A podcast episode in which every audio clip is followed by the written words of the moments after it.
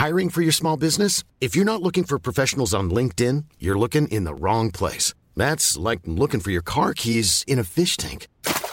LinkedIn helps you hire professionals you can't find anywhere else, even those who aren't actively searching for a new job but might be open to the perfect role. In a given month, over 70% of LinkedIn users don't even visit other leading job sites. So start looking in the right place. With LinkedIn, you can hire professionals like a professional. Post your free job on linkedin.com/people slash people today.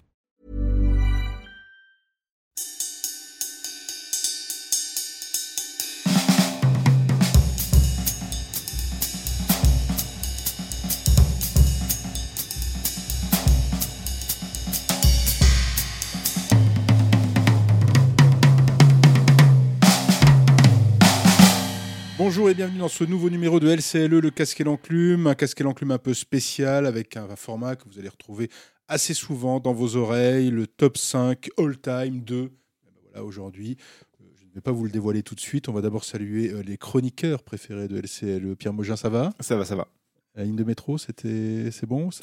Il y a des problèmes toujours. Enfin, c'est Ouais, le métro, hein, comprends, c'est l'aventure. hein, Tu sais, on a tous des problèmes, ça c'est important de le dire quand même en, en débutant ce, ce nouveau numéro de- du podcast de LCLE. Stéphane, hello, Salut Jean, ça va bien? Ça va Écoute, moi j'ai pas de problème de métro, j'habite ici. Ouais, Donc, euh, voilà, Ça c'est quand même, on a moins de, de problèmes de bus et de métro quand on Quand est on chez l'habitant. exactement, Ouais, ouais, non, ça, c'est De toute façon, t'as plus de métro, donc t'as pas le choix. Complètement d'accord. Alors, à l'occasion, euh, on ne consacrera pas de podcast spécialement à Sifu, la dernière production de, de le studio parisien. Mais euh, ce jeu de, de Kung Fu nous a, euh, nous a tapé dans l'œil littéralement. Et donc, on a décidé euh, littéralement de réaliser un top 5 des meilleurs jeux d'arts martiaux. On a eu beaucoup de mal à définir, hein, à faire rentrer c'est quoi les, les jeux d'arts martiaux. Est-ce qu'on considère que les jeux de ninja et de samouraï sont des jeux de- d'arts martiaux Stéphane, on a eu du mal. hein. Bon, les ninjas un peu plus que les samouraïs, Ouais, j'ai ouais. envie de dire, mais. Eh, euh, si- à regarder de plus près, ils ont Ah, ils aussi des, arts martiaux. Mais il y a quand même le Kenjutsu, hein, ça, ça marche. Ouais, ça marche. ouais. Donc voilà. Alors, euh, on gardera Ghost of Tsushima. On fera un spécial, euh, je pense, un top 5 all-time des, euh, des jeux de samouraï et de ninja. Comme ça, ça permettra effectivement de, de s'éclater un peu plus sur ce. D'ailleurs, si vous avez des idées de top 5, hein, à vous qui nous écoutez, vous pouvez, vous mettez ça en mention. Euh, voilà, euh, sur puis- YouTube, sur, euh, sur les, les plateformes de, de podcast. N'hésitez pas à faire un commentaire, à lâcher vos commentaires, à nous dire, euh, bah voilà, tiens, on aimerait bien un top 5 là-dessus, un top 5. On se fera un plaisir si le- la proposition est bonne, oui. Et en parlant de, de jeux de samouraï, on a parlé de Trek to Yomi la dernière fois. Oui. Donc voilà, c'est euh, de ce qui existe dans le genre, quoi. Exactement. Donc ce top 5 all-time des jeux d'arts martiaux, bon, vous, allez, vous allez voir, il y, a des, il y a quand même pas mal de surprises. Alain, aujourd'hui, est à la réalisation, comme toujours et comme d'habitude, il est impeccable. Et euh, alors, je ne sais pas, lui, on ne lui a pas demandé quels étaient ses, ses jeux favoris, mais euh, Oui, je c'est pense pas qu'il a dû joué, avoir un paquet. Il a une pas de micro, donc en fait, il une peut rien dire. Il a une tête à en, avoir, à en, à en jouer beaucoup. Et nous aussi, d'ailleurs, parce que vous allez voir qu'on en a joué pas mal. D'ailleurs, on en a joué à tel point qu'on a fait des mentions euh, honorables. C'est-à-dire, bon, bah voilà, ils sont pas dans le top 5, oui, c'est vrai, ils sont aux portes ou un peu loin, mais on aime quand même les citer. Euh, Pierre, t'as quoi, toi, dans tes euh, mentions honorables? Moi, j'ai des, euh, Ouais. alors j'ai un petit Go- God End qui rappellera des, des bons Ah, souvenirs. c'était- euh, C'était quoi God sonne C'était un chose. jeu de Clover à l'époque, donc les anciens, de, enfin les euh, ex-Platinum, enfin qui sont devenus Platinum Games après, C'est vrai, c'est vrai. et qui était un jeu où on pouvait composer soi-même ses, ses combos. C'était euh, c'était assez. Ça ouais. éclaté, ça. Bah, c'était complètement. En fait, c'était vraiment très euh, série B en fait, où c'était un espèce de gros mec musculeux qui tapait littéralement des espèces de de de- d'ennemis en mélange entre Mad Max et des espèces de de, de comment dire de dérives complètement graphiques euh, hallucinantes. Et effectivement, chaque euh, combo était composé directement en fait par le joueur. On pouvait en fait, on avait des bases de ben, donc coup de poing, coup de pied, coup de pied retourné, machin. Et en fait, on, on prenait chaque élément de ces de ces coups là. Et en fait, on, les, on faisait des combos littéralement. C'est-à-dire qu'on avait une sorte de vraiment de fichier Excel quoi littéralement où on mettait euh, différents coups et on créait soi-même en fait ces enchaînements. Euh, alors, tu as mis une, une célèbre saga aussi dans tes mentions honorables. Alors, Oui, alors Euh, Julien Inverno, euh, bon, qui, euh, qui doit nous écouter, même s'il il n'est plus, il n'est plus parmi nous à Paris, en région parisienne.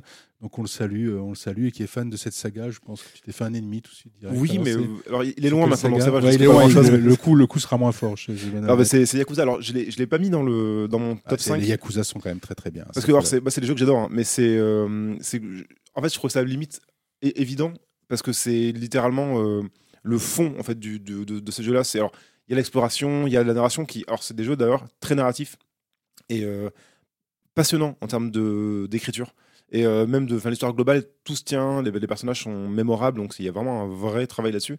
Mais c'est des jeux où vraiment le système de combat, c'est une sorte de mélange beat'em RPG avec un vrai d'ailleurs euh, dernier épisode qui est un RPG pur jus en fait. Et, euh, et c'est vraiment que du, du coup de poing, du coup de pied, euh, du suplex. Enfin voilà, et c'est euh, uniquement de vraiment de la, du combat de rue. Et, euh, et je trouve que c'est très réussi, mais pour moi, ça rentrait peut-être moins dans les arts martiaux que d'autres ouais. D'ailleurs, ceci dit, c'est à, l'image de ce top 5 all-time. hein. C'est-à-dire qu'on a eu du mal, voilà, Ghost of Tsushima ou pas. euh, c'est quoi un art martial? Enfin bon, bref, ça a posé des questions finalement beaucoup plus complexes que se dire, ouais, viens, on fait un top 5 sur les, jeux de kung-fu qui se tatanent. Euh, non, c'est un peu plus compliqué. Mais euh, bon, bah, Yakuza, effectivement, bah, c'est quand même une belle série. Il y a, de superbes jeux. Donc n'hésitez pas à faire un tour. Euh, toi, Stéphane, tu es plus du côté du, du ragdoll kung-fu. C'est- Alors, moi, quoi, bah, parce qu'en fait, alors, bah, j'ai- Ouais. j'ai essayé d'être un peu euh, spécial. C'est pas des grands jeux, hein, ça, faut, faut loin s'en faut, quoi. Mais j'ai un petit, une petite affection, en fait, pour. euh, c'est un jeu qui s'appelait Ragdoll Kung Fu qui est sorti sur PS3, je crois, à l'époque, si je dis pas de bêtises. Et en fait, qui jouait, en fait, tout simplement sur la, lo- la lo- la logique du Ragdoll, c'est-à-dire vraiment, en fait, euh, si tu veux, ce, ce- je sais pas, ce système, ce, ce- ce truc de moteur de jeu, en fait, si tu veux, où d'un seul coup, quand tu mets un coup dans un personnage, tu sais, il, il a les bras qui partent comme des, comme des poupées. Comme un chiffon, ouais, euh, voilà, ça, c'est les tu poupées vois. de chiffon. ouais. Et du coup, en fait, les mecs se sont dit, moi, ça serait rigolo de faire un jeu de kung-fu autour de ça. Tu vois. Alors, c'est un- c'est vraiment un jeu indie, entre guillemets, hein, Ouais. c'est-à-dire, euh, voilà, quoi, mais fait avec soin, Mhm. à l'époque de la PS3, très, très, euh, comment dire, parodique. Tu avais une chanson, euh, si tu veux, qui s'appelait Ragdoll Kung Fu, si tu veux, qui était chantée par, sur des airs asiatiques, tu vois. Heureusement, une époque hein, peut-être euh, un petit peu raciste, si tu Ah ouais, veux, ça, de, voilà. de- Voilà, de alors, l'extérieur, on va dire, si tu veux. C'est un des problèmes de l'appropriation culturelle, c'est que là, il y a- Voilà, ouais, c'est- ça peut gratter sur des zones ça allait un petit peu loin dans le. Mais disons que en fait, ça se faisait aussi par détournement euh, parodique en fait de. de de, de films d'arts martiaux des années 70, on va dire, tu vois, des, des trucs comme ça. Donc en Mm. fait, il y avait vraiment une vision euh, post post euh, Tarantino en fait sur le truc, quoi. Euh, mais il y a un autre jeu en fait que je cite aussi euh, euh, dans les mentions qui est, qui est similaire, qui est Kung Fu ouais. Euh, mais en fait, en gros, voilà, il y avait. Alors, c'est pas du tout les mêmes gameplay. C'est-à-dire qu'en fait, dans, dans Ragdoll Kung Fu, il y a vraiment l'idée que tu balances tes bras en fait aux quatre coins de l'écran et en fait, du coup, tu peux éclater les mecs qui sont vraiment tout en haut, tout en bas, tout suivant où tu te places, quoi. Et ça, c'était un peu rigolo. Dans Kung Fu KO, c'est vraiment pour le coup, c'est intégré dans la dans la dans la notion de jeu. C'est un petit jeu Xbox euh, 1, je C'est ça qui était sorti au début des années 2000, hein, 2002, 2003 et qui était franchement rigolo parce que quand tu es comme moi et que tu as un peu des références, on va dire, euh, tu sais, de, films d'arts martiaux euh, euh, des années 70, euh, tout ça, etc., etc., bah, en fait, c'est l'envers du décor. C'est, en fait, on te dit, voilà, tu es un réalisateur et en gros, tu dois diriger tes, euh, comment dire, euh, tes comédiens, en fait, qui sont des artistes martiaux pour arriver à faire une scène de, de, film d'arts martiaux. Et du coup, tu te retrouves avec plein de références, en fait, évidemment, au cinéma de Bruce Lee, au cinéma de, de Chang-Chi, à tous ces trucs-là, etc., etc. Et euh, bon, c'est très très cartoon pour le coup, si tu veux. Pareil, c'est pas, tu vois, c'est pas le film, le, le- pas le jeu, pardon, le plus fin, comment dire, de, de- on va dire en termes de culture, euh, de- de- effectivement de Bon, l'appropriation il n'y aura pas forcément que des jeux fins, j'ai l'impression. Non, hein, bien sûr. Bah, pas- Après, de toute façon, après, il faut, faut, voilà, euh, je veux dire, et puis surtout à cette époque-là, on va dire, le jeu vidéo ne s'embarrassait pas trop de, de problématiques, quoi. Ouais. Et puis, c'est pas toujours simple non plus. Il faut dire, euh, le jeu vidéo n'a pas forcément toujours le luxe d'être, euh, comment dire, euh, dans le détail, tu vois, d'être vraiment euh, raffiné dans, dans ce que tu veux donner, quoi. Et puis surtout à cette époque-là, il, il fallait qu'il y ait un goût, quoi, en fait, pour, chaque, pour chacun de ces jeux-là, quoi. Bah là, en fait, si tu veux, bah, c'était ça, c'était le, comment dire, euh, c'était euh, vraiment euh, le truc un peu méta, un peu fun, mais assez drôle, hein, vraiment. moi, dans mon souvenir, j'ai pas rejoué hein, depuis parce que c'est un jeu, c'est un Xbox 1, hein, euh, pas très joli, pas très, voilà, quoi, pas très bien fini, quoi, pas très, euh, genre, t'as pas l'impression d'être un super artiste martial quand tu joues à ce jeu-là, mais qui était plutôt fun à cause justement de ce, ce référencement-là, quoi. Euh, J'en citerai un autre euh, parmi tes mentions honorables, parce que bon, on parlera évidemment beaucoup de Bruce Lee euh, lors de ce podcast. En tout cas, son, son fantôme errera et entra euh, ce podcast tant il a nourri de- les jeux vidéo et le- le- fantasmagorie du, du jeu vidéo euh, d'art martial.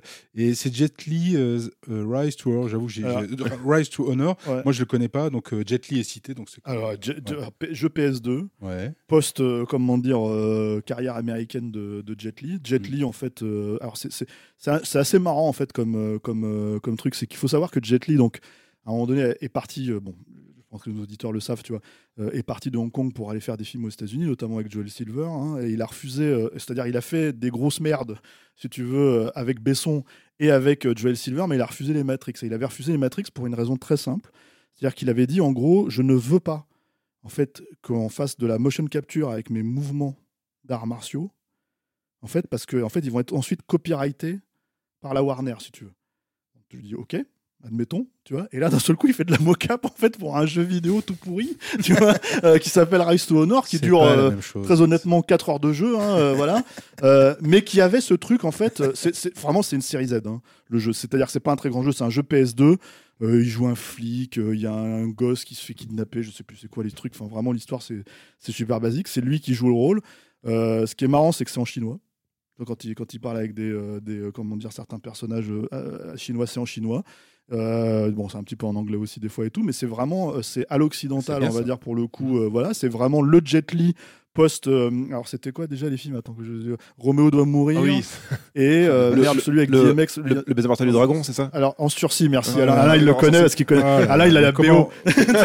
il a la BO avec DMX et tout quoi. Et, euh, et euh, c'est ça en sursis. euh, c'est euh, c'est. euh, et- J'avais cru qu'on allait oublier cette, euh, et non. cette douloureuse Tu vois, période et- et- et belle non. qui revient. là. Voilà. Et en fait, si tu veux, c'est c'est- donc c'est très dans cette période-là, donc c'est très très daté. Euh, mais c'était rigolo. Alors bon, le jeu, voilà. Après, après, ce qui était bien à l'époque, hein, je- parce qu'en fait, j'ai revu des vidéos du coup pour pour pour le podcast, parce que j'ai pas pas le jeu sous la main pour le relancer. Mais en fait, j'ai revu des vidéos et je me disais à l'époque, ce qui était bien, c'est qu'il y avait des mouvements de Jet Li. Vraiment, il y avait vraiment l'idée, si tu veux, qui partait. Il y avait des coups qui partaient en arrière, des trucs comme ça. Dans les Corées, un peu. D'ailleurs, c'est lui qui a fait les Corées de coréenne, quoi. Et, euh, et en gros, euh, si ce n'est que le problème que moi j'avais avec coréenne euh, au cinéma, c'est que c'était souvent très très brouillon ces chorés. C'est-à-dire que pas encore une fois les chorégraphies forcément en soi, mais le fait en fait, si tu veux, que si tu prenais en opposition à Ian Whooping à l'époque, qui est un autre grand chorégraphe en fait, qui, est- qui passé qui est passé le cap aux États-Unis, notamment avec Matrix, c'est que chez, chez Ian Whooping euh, il y avait en fait euh, des chorégraphies qui permettaient des mouvements de caméra en fait, si tu veux, qui suivaient les coups. Si tu veux, c'est-à-dire tu avais- tu avais trois quatre coups portés, tu pouvais faire ça en un seul mouvement de caméra, euh, ce qui était plutôt cool parce que tu voyais vraiment une décomposition du mouvement. Chez Coréenne, les quatre mêmes coups, c'était quatre plans. Bon, J'exagère, mais tu vois, Mmh, enfin pas loin, il y en avait deux ou trois. quoi, Mmh. tu vois. Et en gros, si tu veux, ce qui était bien avec, euh, comment dire, euh, avec le jeu, c'est comme t'as pas de, comme ta caméra, c'est ta caméra 3D, on va dire, si tu veux, bah, tu pouvais voir la décomposition des mouvements quand même. Et, et je me disais, ah, ça c'est plutôt cool par rapport au, au- au film là, à- chorégraphié par Coréenne. Et euh, bon. Très honnêtement, à la revoyure, c'est pas super bien foutu, quoi. Tu vois, c'est pas très précis. Voilà. Mais, mais disons que s'il y a des fans de Jet Li euh, dans l'audience, quoi, enfin qui nous écoutent, quoi, euh, bah si vous avez un émulateur PS2 ou si vous avez une PS2 qui traîne et que vous le trouvez en brocante à deux balles, quoi, Mhm. franchement, euh, c'est rigolo. Voilà, c'est pas un très grand jeu, ça fait 3 heures aussi. hein, Pour voilà. l'expérience, quoi. C'est- Voilà, c'est ça pour l'expérience, quoi. Ok, ben voilà, ce, top 5 all-time des, des jeux d'arts martiaux est bien lancé, je pense. Euh, moi, pour mes mentions honorables, on va quand même trouver bah, Sifu et Absolver, euh, parce que les, les deux jeux, Slow Clap, ont, euh, on va dire, l'art martial dans le sang, et ils le font très bien. Mais alors là, on est vraiment plutôt pensais époque 2020, c'est-à-dire avec une, une- une- une recherche dans la précision, dans les coups, dans la sensation, dans le ressenti des coups, euh, dans la précision aussi, parce qu'effectivement, bah, Sifu, c'est un jeu qui est très exigeant, même si un mode plus facile a été, euh, a été implémenté pour les rageux, certains diront évidemment, mais euh, non, mais le, jeu était très dur, et notamment dans la parade, parce que là c'est vraiment un jeu de parade pour essayer de- de- de- d'éviter les coups. Euh, voilà, donc ça c'est des jeux qui sont quand même absolument incroyables, qu'on n'a pas mis, enfin moi en tout cas je pense qu'on n'a pas mis parce que c'était trop près ou encore trop proche, et le temps dira si, euh, si Sifu s'incrustera, si on en refait un dans, dans 5 Mm. ans, s'il s'incrustera dans le top 5 all-time, mais pour l'instant, ça me semblait un peu, un peu, un peu prématuré. Il y a aussi des jeux euh, anecdotiques, mais tellement drôles, comme le, le Def Jam Fight for New Oui. York, Euh, avec euh, nos amis rappeurs. euh, Il y a Alain qui, foutent. qui, qui, qui- elle, a encore, elle avait encore la BO sous la main. Mais- Ah, mais ça, la BO, Euh, ok. Mais le jeu, bon, voilà. Mais c'est- des bons jeux. hein. Enfin, Ouais, euh, pour le coup, c'était vraiment bien. Enfin, c'est- Ouais, bah, ça cartonne, hein. non, non, c'est des bons jeux. Vendetta, il y a Ouais. aussi un ça. Euh, les Naruto Shippuden sont excellents, voilà, ils n'y seront pas, mais euh, euh, difficile de, de, de, de les lancer. Là aussi, le, petit cœur de Julien Inverno euh, va, va saigner, puisque euh, il y a euh, comment s'appelle ce jeu déjà, le, le, le euh, euh, attendez, je retrouve euh, Naruto Shippuden, Metal, Metal Gear Rising. Effectivement, je, on, il y est pas, mais quel quel jeu incroyable. j'hésitais, Ouais, ouais. Mais tu peux dire Mais, samouraï. Euh, hein. euh, Mais en, Ouais. en- en fait, ça va très loin. Enfin, c'est c'est- ça, ouais. c'est-à-dire que où le mettre et où le placer. En tout cas, il sait pas, il Bah, s'est pas des imposé. avec, euh, avec ton sabre, donc. euh, Donc voilà, il y a beaucoup, beaucoup de jeux qu'évidemment dont on ne va pas parler. Euh, on s'en excuse euh, pour aux petits cœurs fragiles qui nous écoutent. Nous aussi, nous avons des petits cœurs fragiles. Mais bon, il a fallu faire un choix. Et 5, c'est pas beaucoup. On commence par ton cinquième. Tiens, Pierre, euh, qu'est-ce que tu as choisi en cinquième place de ton top 5 Alors, en all-time des jeux d'arts martiaux? J'avais donc Dead or Alive 2, qui est un. Alors, qui. Alors, je sais que c'est une série qui est pas forcément hyper appréciée parce qu'elle est souvent limitée au fait d'avoir des jeunes filles avec une poitrine extrêmement proéminente. Mais c'est Non, mais je vois tes goûts. Je te connaissais. Mais alors, plus justement, alors, intellectuel, plus tu vois, plus raffiné. Plus là, là Ah, Dead c'est- or Alive, ah, je, je suis direct. Je- Pourtant, j'étais à ça, hein, mais. Et en fait, seul c'est- de le mettre en premier, en fait. Ouais, mais enfin sincèrement c'est vrai que c'est des, c'est des jeux qui malheureusement ont cette image là mais qui sont des jeux hyper techniques en termes de, de en, en termes- en termes de parade et de contre et moi dans le jeu vidéo en fait dans les jeux de baston ou dans les jeux d'action j'adore les ça. notions de parade et de contre Ouais. et euh, Dead or Alive 2 est vraiment brillant pour ça parce que c'est un des premiers jeux à avoir mis en place une vraie logique de victoire par la parade et par le contre c'est-à-dire qu'on peut gagner euh, comme dans un je sais pas dans un Tekken ou euh, en, en- en enchaînant les coups de manière classique mais le, le vrai avantage, c'est de, de comprendre le- la manière dont le hum, joueur joue en face pour justement se servir de son coup pour le mettre à terre en fait. Donc il y a un, un peu un côté judo dans le- dans l'idée. et, euh, et c'était un, un jeu qui en plus était très généreux sur, euh, sur la mise en scène où avais, tu pouvais casser le décor, passer dans un autre décor euh, en pleine chute, euh, rattraper la personne en bas. Enfin, il y avait un côté vraiment complètement euh, décomplexé ce que j'aimais beaucoup, et, et surtout le fait d'avoir l'impression de, de gérer de A à Z ton combat, et de savoir exactement quand te servir de, de l'adversaire. Et ça, je l'ai retrouvé assez peu à- plus tard dans- d'autres jeux. Et après, bon, c'est une série qui s'est un peu éteinte maintenant, ou euh, qui a fini dans une sorte d'obscur free-to-play avec des, euh, des costumes et des coups à acheter. Enfin, c'était un peu le, c'était un peu la déchéance, quoi. Mais vraiment, le, le 2 marche encore très bien. C'était un jeu d'ailleurs qui était euh, sublime à l'époque, euh, qui était une exclu Dreamcast, si je dis pas de bêtises, qui après euh, sur PS2. Et euh, vraiment, moi, j'avais je l'avais pris par hasard. Et j'avais été étonné vraiment du, du- niveau technique et surtout du fait que chaque personnage a son, son, style, a euh, ses coups précis, a euh, un vrai. même juste des postures différentes. Et il y a un vrai boulot là-dessus en fait dans, dans ce jeu-là et c'est vraiment que je conseille même maintenant. Parade contre, euh, je suis tout à fait d'accord. hein, Ça fait partie des essentiels, en tout cas dans, dans la sensation. On parlait de Sifu qui est très réussi d'ailleurs pour ce côté-là. Euh, euh, mais je comprends très bien ton choix, en tout cas la caractéristique hein, là, euh, autour de ce top 5. Donc Dead or Alive 2. Euh, pour toi, Stéphane, ton, ton cinquième? Alors moi j'ai mis parce que c'est vrai qu'on n'a pas mis Sifu et peut-être que peut-être que Sifu en vrai ça, ça vaut mieux que ce que je vais dire mais Sleeping Dogs en fait qui était un jeu alors, déjà, bon, moi je l'ai mis en trois. Donc Ouais, du coup, moi je l'ai mis en troisième. Ah, hein. bah donc voilà, voilà, je peux le dire. Toi, tu l'as non, non, je l'ai mis. Non, non, je l'ai mis. Alors toi, pourquoi tu le mets en cinquième et, en fait, et après, je dirais pourquoi après- moi je le mets en troisième. à part peut-être le premier hein, jeu, quand on y arrivera, en fait, qui est vraiment au-dessus des autres. Hein. En fait, il n'y a pas d'ordre euh, vraiment. euh, voilà, euh, voilà, il n'y a pas d'ordre particulier. Mais en fait, euh, Sleeping Dogs, bon, il faut préciser peut-être que c'est. C'est un jeu qui a une petite dizaine d'années maintenant, en fait, qui, qui était sorti sur, euh, je crois, euh, Xbox 360, PS3 à l'époque. hein, voilà. ça, ouais. Puis ils ont refait une version pour pour les pour enfin gène suivante quoi. J'allais dire next gen mais pour la génération suivante quoi. PS4 et, et, et- et Xbox One et, en fait c'est un jeu, c'est un monde ouvert qui a mis un petit peu de temps à, à sortir parce que c'était en fait une c'était censé être le troisième True Crime. Je sais pas si vous vous rappelez de cette, Oui, euh, ouais. cette euh, saga en fait. Et en fait finalement ça a été euh, c'était True Crime Hong Kong ou un truc comme ça c'est parce ça. que C'est voilà. Hong Kong, la ville. et en fait, ça a été re-récupéré par un autre studio euh, qui a décidé d'en faire un vrai open world euh, un peu plus poussé, euh, qui a vraiment enlevé, à, moi je trouve, à raison, en fait, le côté, comment t'appelles ça, attaché à True Crime, quoi, pour en faire, en fait, si tu veux, un, un open world d'arts martiaux. C'est-à-dire euh, vraiment, en fait, avec une grosse référence, pour le coup, au cinéma de Hong Kong des années 80-90, enfin, très, très prononcée. Euh, alors, pourquoi je suis un petit peu hésitant euh, Disons que d'un point de vue de la narration de l'histoire, le jeu est pas ouf en fait. C'est une histoire de flic infiltré. voilà, c'est pas, c'est pas, c'est pas. c'est un peu, Non, un peu trop bon, classique même par rapport au cinéma de Hong Kong. Oui, c'est vrai qu'il était un peu plus inventif. Pas- parfois un peu plus inventif. Il n'a pas, toujours été. Voilà, J'adore et- le cinéma de Hong Kong, mais il n'est pas toujours non plus fin euh, dans ses. Non, non, bien sûr. Mais là, que- c'est vrai que c'est classique. hein. Là, ce que je voulais dire, c'est plus, euh, quand je dis c'est classique, c'est que, alors, je vais pas me faire que des amis, euh, mais moi, je suis plus, comment dire, cinéma de Hong Kong des années 80-90, euh, on va dire, j'ai envie de dire John Woo, Hark ou des trucs comme ça. Euh, bon, ce qui jusque-là, normalement, euh, les gens de goût euh, me, me reconnaissent ça, tu vois, on va dire, mais, mais disons que, en fait, là, je trouve que ça allait un peu plus sur Infernal Affairs. Infernal Affairs, moi, c'est pas forcément un film que je porte dans mon, en estime, quoi.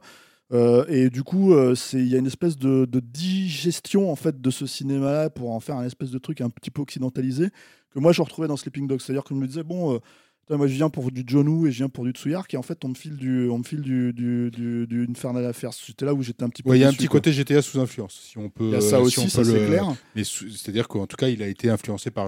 Ah, de il toute façon, il a été, il a été influencé. euh, c'était- si on se pose la question, c'est-à-dire on n'aurait jamais mis un jeu comme Arkham, euh, Arkham City ou Arkham, euh, Asylum en fait dans, dans ce top là.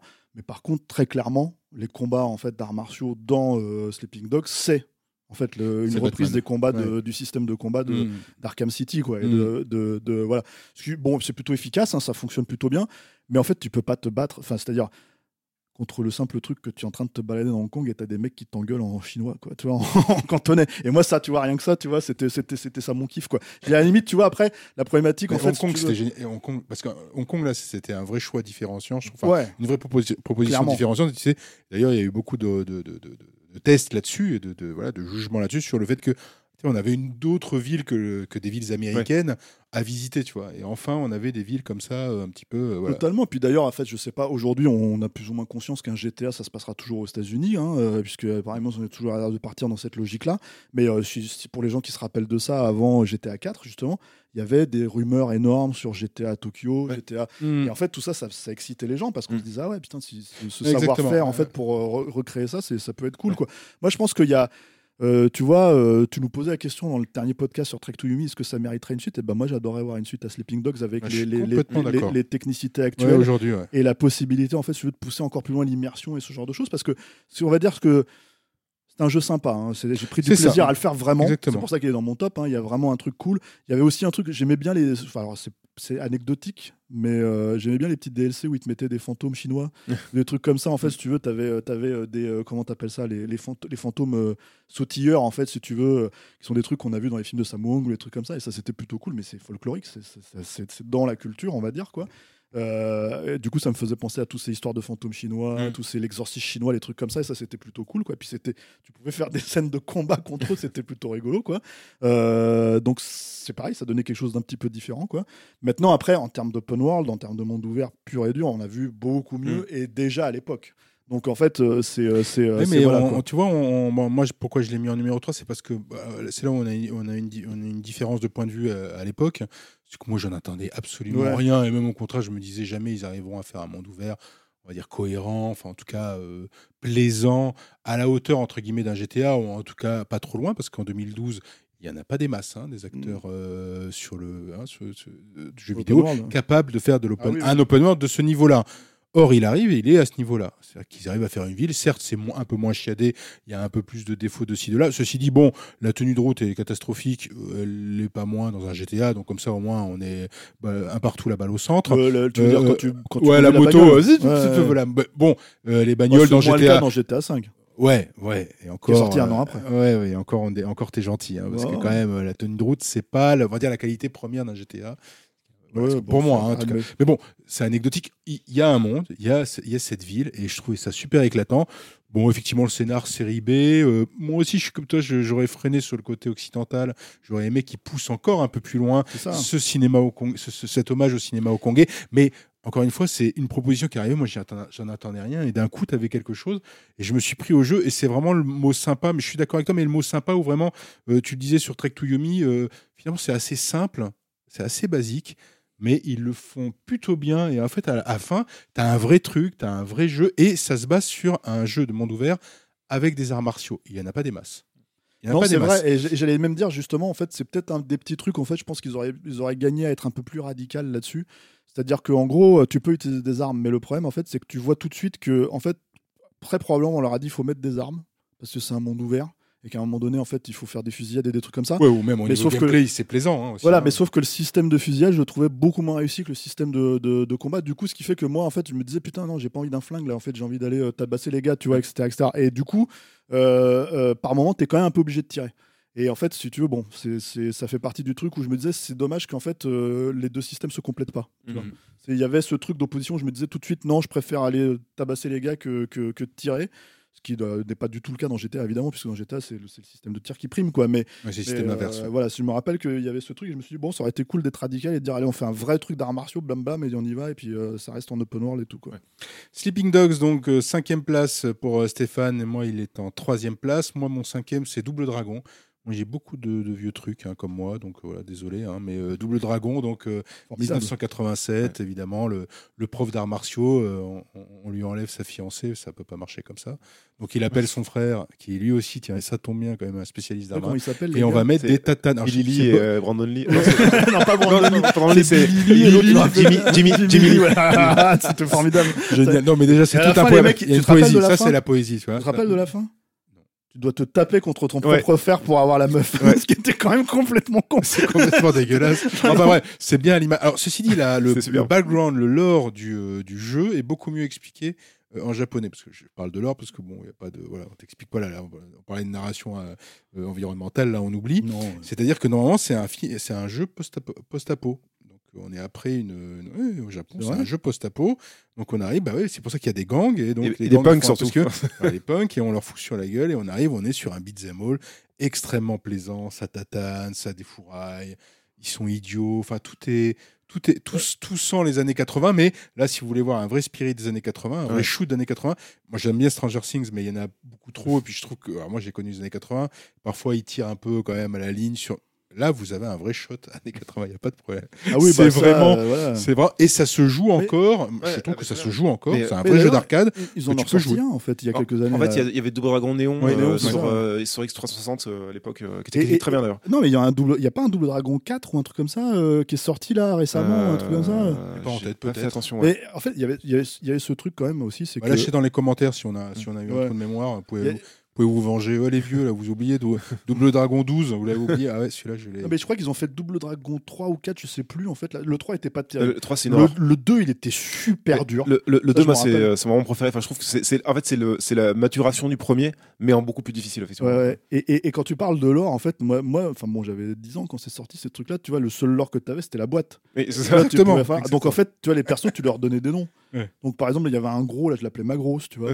Et donc en fait, si tu veux, voilà. Oh, donc bah, en fait, c'était. Non, mais bah, bah oui, mais t'as 10 ans, en fait, tu dis, bon, comment il s'appelle celui-là? Tu sais, c'est comme, c'est comme Street Fighter, finalement. Tu moi, j'ai des potes, ils venaient chez moi parce que j'avais le- le- la- l'Amstrad, non, le, le, pardon, le, l'Atari, quoi. Et en gros. Ils me disaient on joue au thaïlandais parce que les mecs ils appelaient ça le thaïlandais tu sais on appelait même plus ça Street Fighter quoi tu vois je fais ok donc on- je mettais le thaïlandais tu vois je sortais la disquette Ah, c'est toute une époque. Hein. bah voilà ouais, c'est ça donc le lore le lore si on le Ah bah là, en hein. plus, c'est le lore au Japon. hein, donc je vous dis Mais ça. Donc, oui, oui. et c'était un vrai. euh, bah, c'était. Il y avait Renegade juste avant, en fait, et euh, ils ont trouvé en fait avec Double Dragon Renegade, le c'est celui, système. c'est celui qui kidnappe Madonna? il y en a un où il kidnappe Madonna plus, non c'est Vigilante non, Non, Vigilante il Vigilante, kidnappe Madonna c'est- ça me au début il y a écrit Madonna été kidnappée et c'est une blonde en fait qui se fait balancer dans un camion et tu dois aller tu dois aller sauver Madonna Non, mais ils ont trop génial, joué. Ils ont trop joué à Donkey. Kong. hein, ou à, Su- à Super Mario, à Donkey Kong. hein, ils je pense qu'ils ont pris des, des shots là-dessus. Non, et là, ce qui était bien, c'est que tu pouvais te déplacer en haut et en bas. hein, parce Ouais. que ça, c'était l'un des premiers jeux qui proposait ça. Et donc, on Ouais, pouvait aller en haut, en bas. Non, c'était vrai. Et ça reste encore, je trouve, euh, Bah, c'est- une c'est- référence. où tu- Ça se joue très bien. hein. Clairement, et c'est une bonne série. Enfin, vraiment, si, euh, si vous voulez essayer plutôt le 1 et le 2, qui sont des très bons jeux, le 3 est particulier. Ils avaient essayé de le de rendre plus dynamique et euh, de, justement de varier un peu plus les personnages, mais il est d'une difficulté aberrante et ça il a aucun intérêt. Vraiment, mais par contre, le 1 et le 2 sont, sont vraiment des très bons jeux. ouais. Double Dragon, ton quatrième de ton top Alors, moi, 5, mon cher Pierre. C'était un, un, un petit Tekken 3.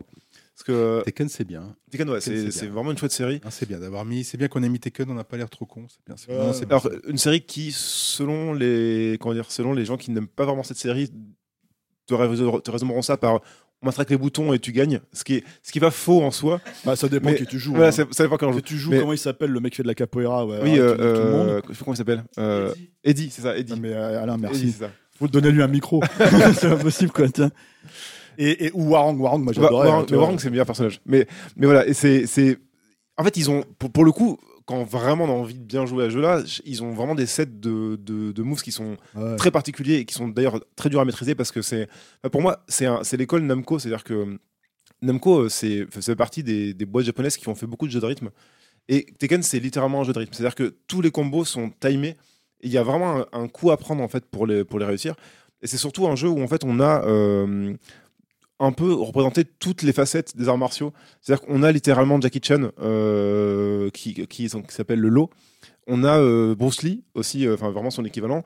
On va avoir donc Warang qui, qui va se battre juste, juste avec les pieds. On va Eddie qui, qui fait la capoeira. Enfin, on a vraiment tout un, ensemble de, de styles de combat.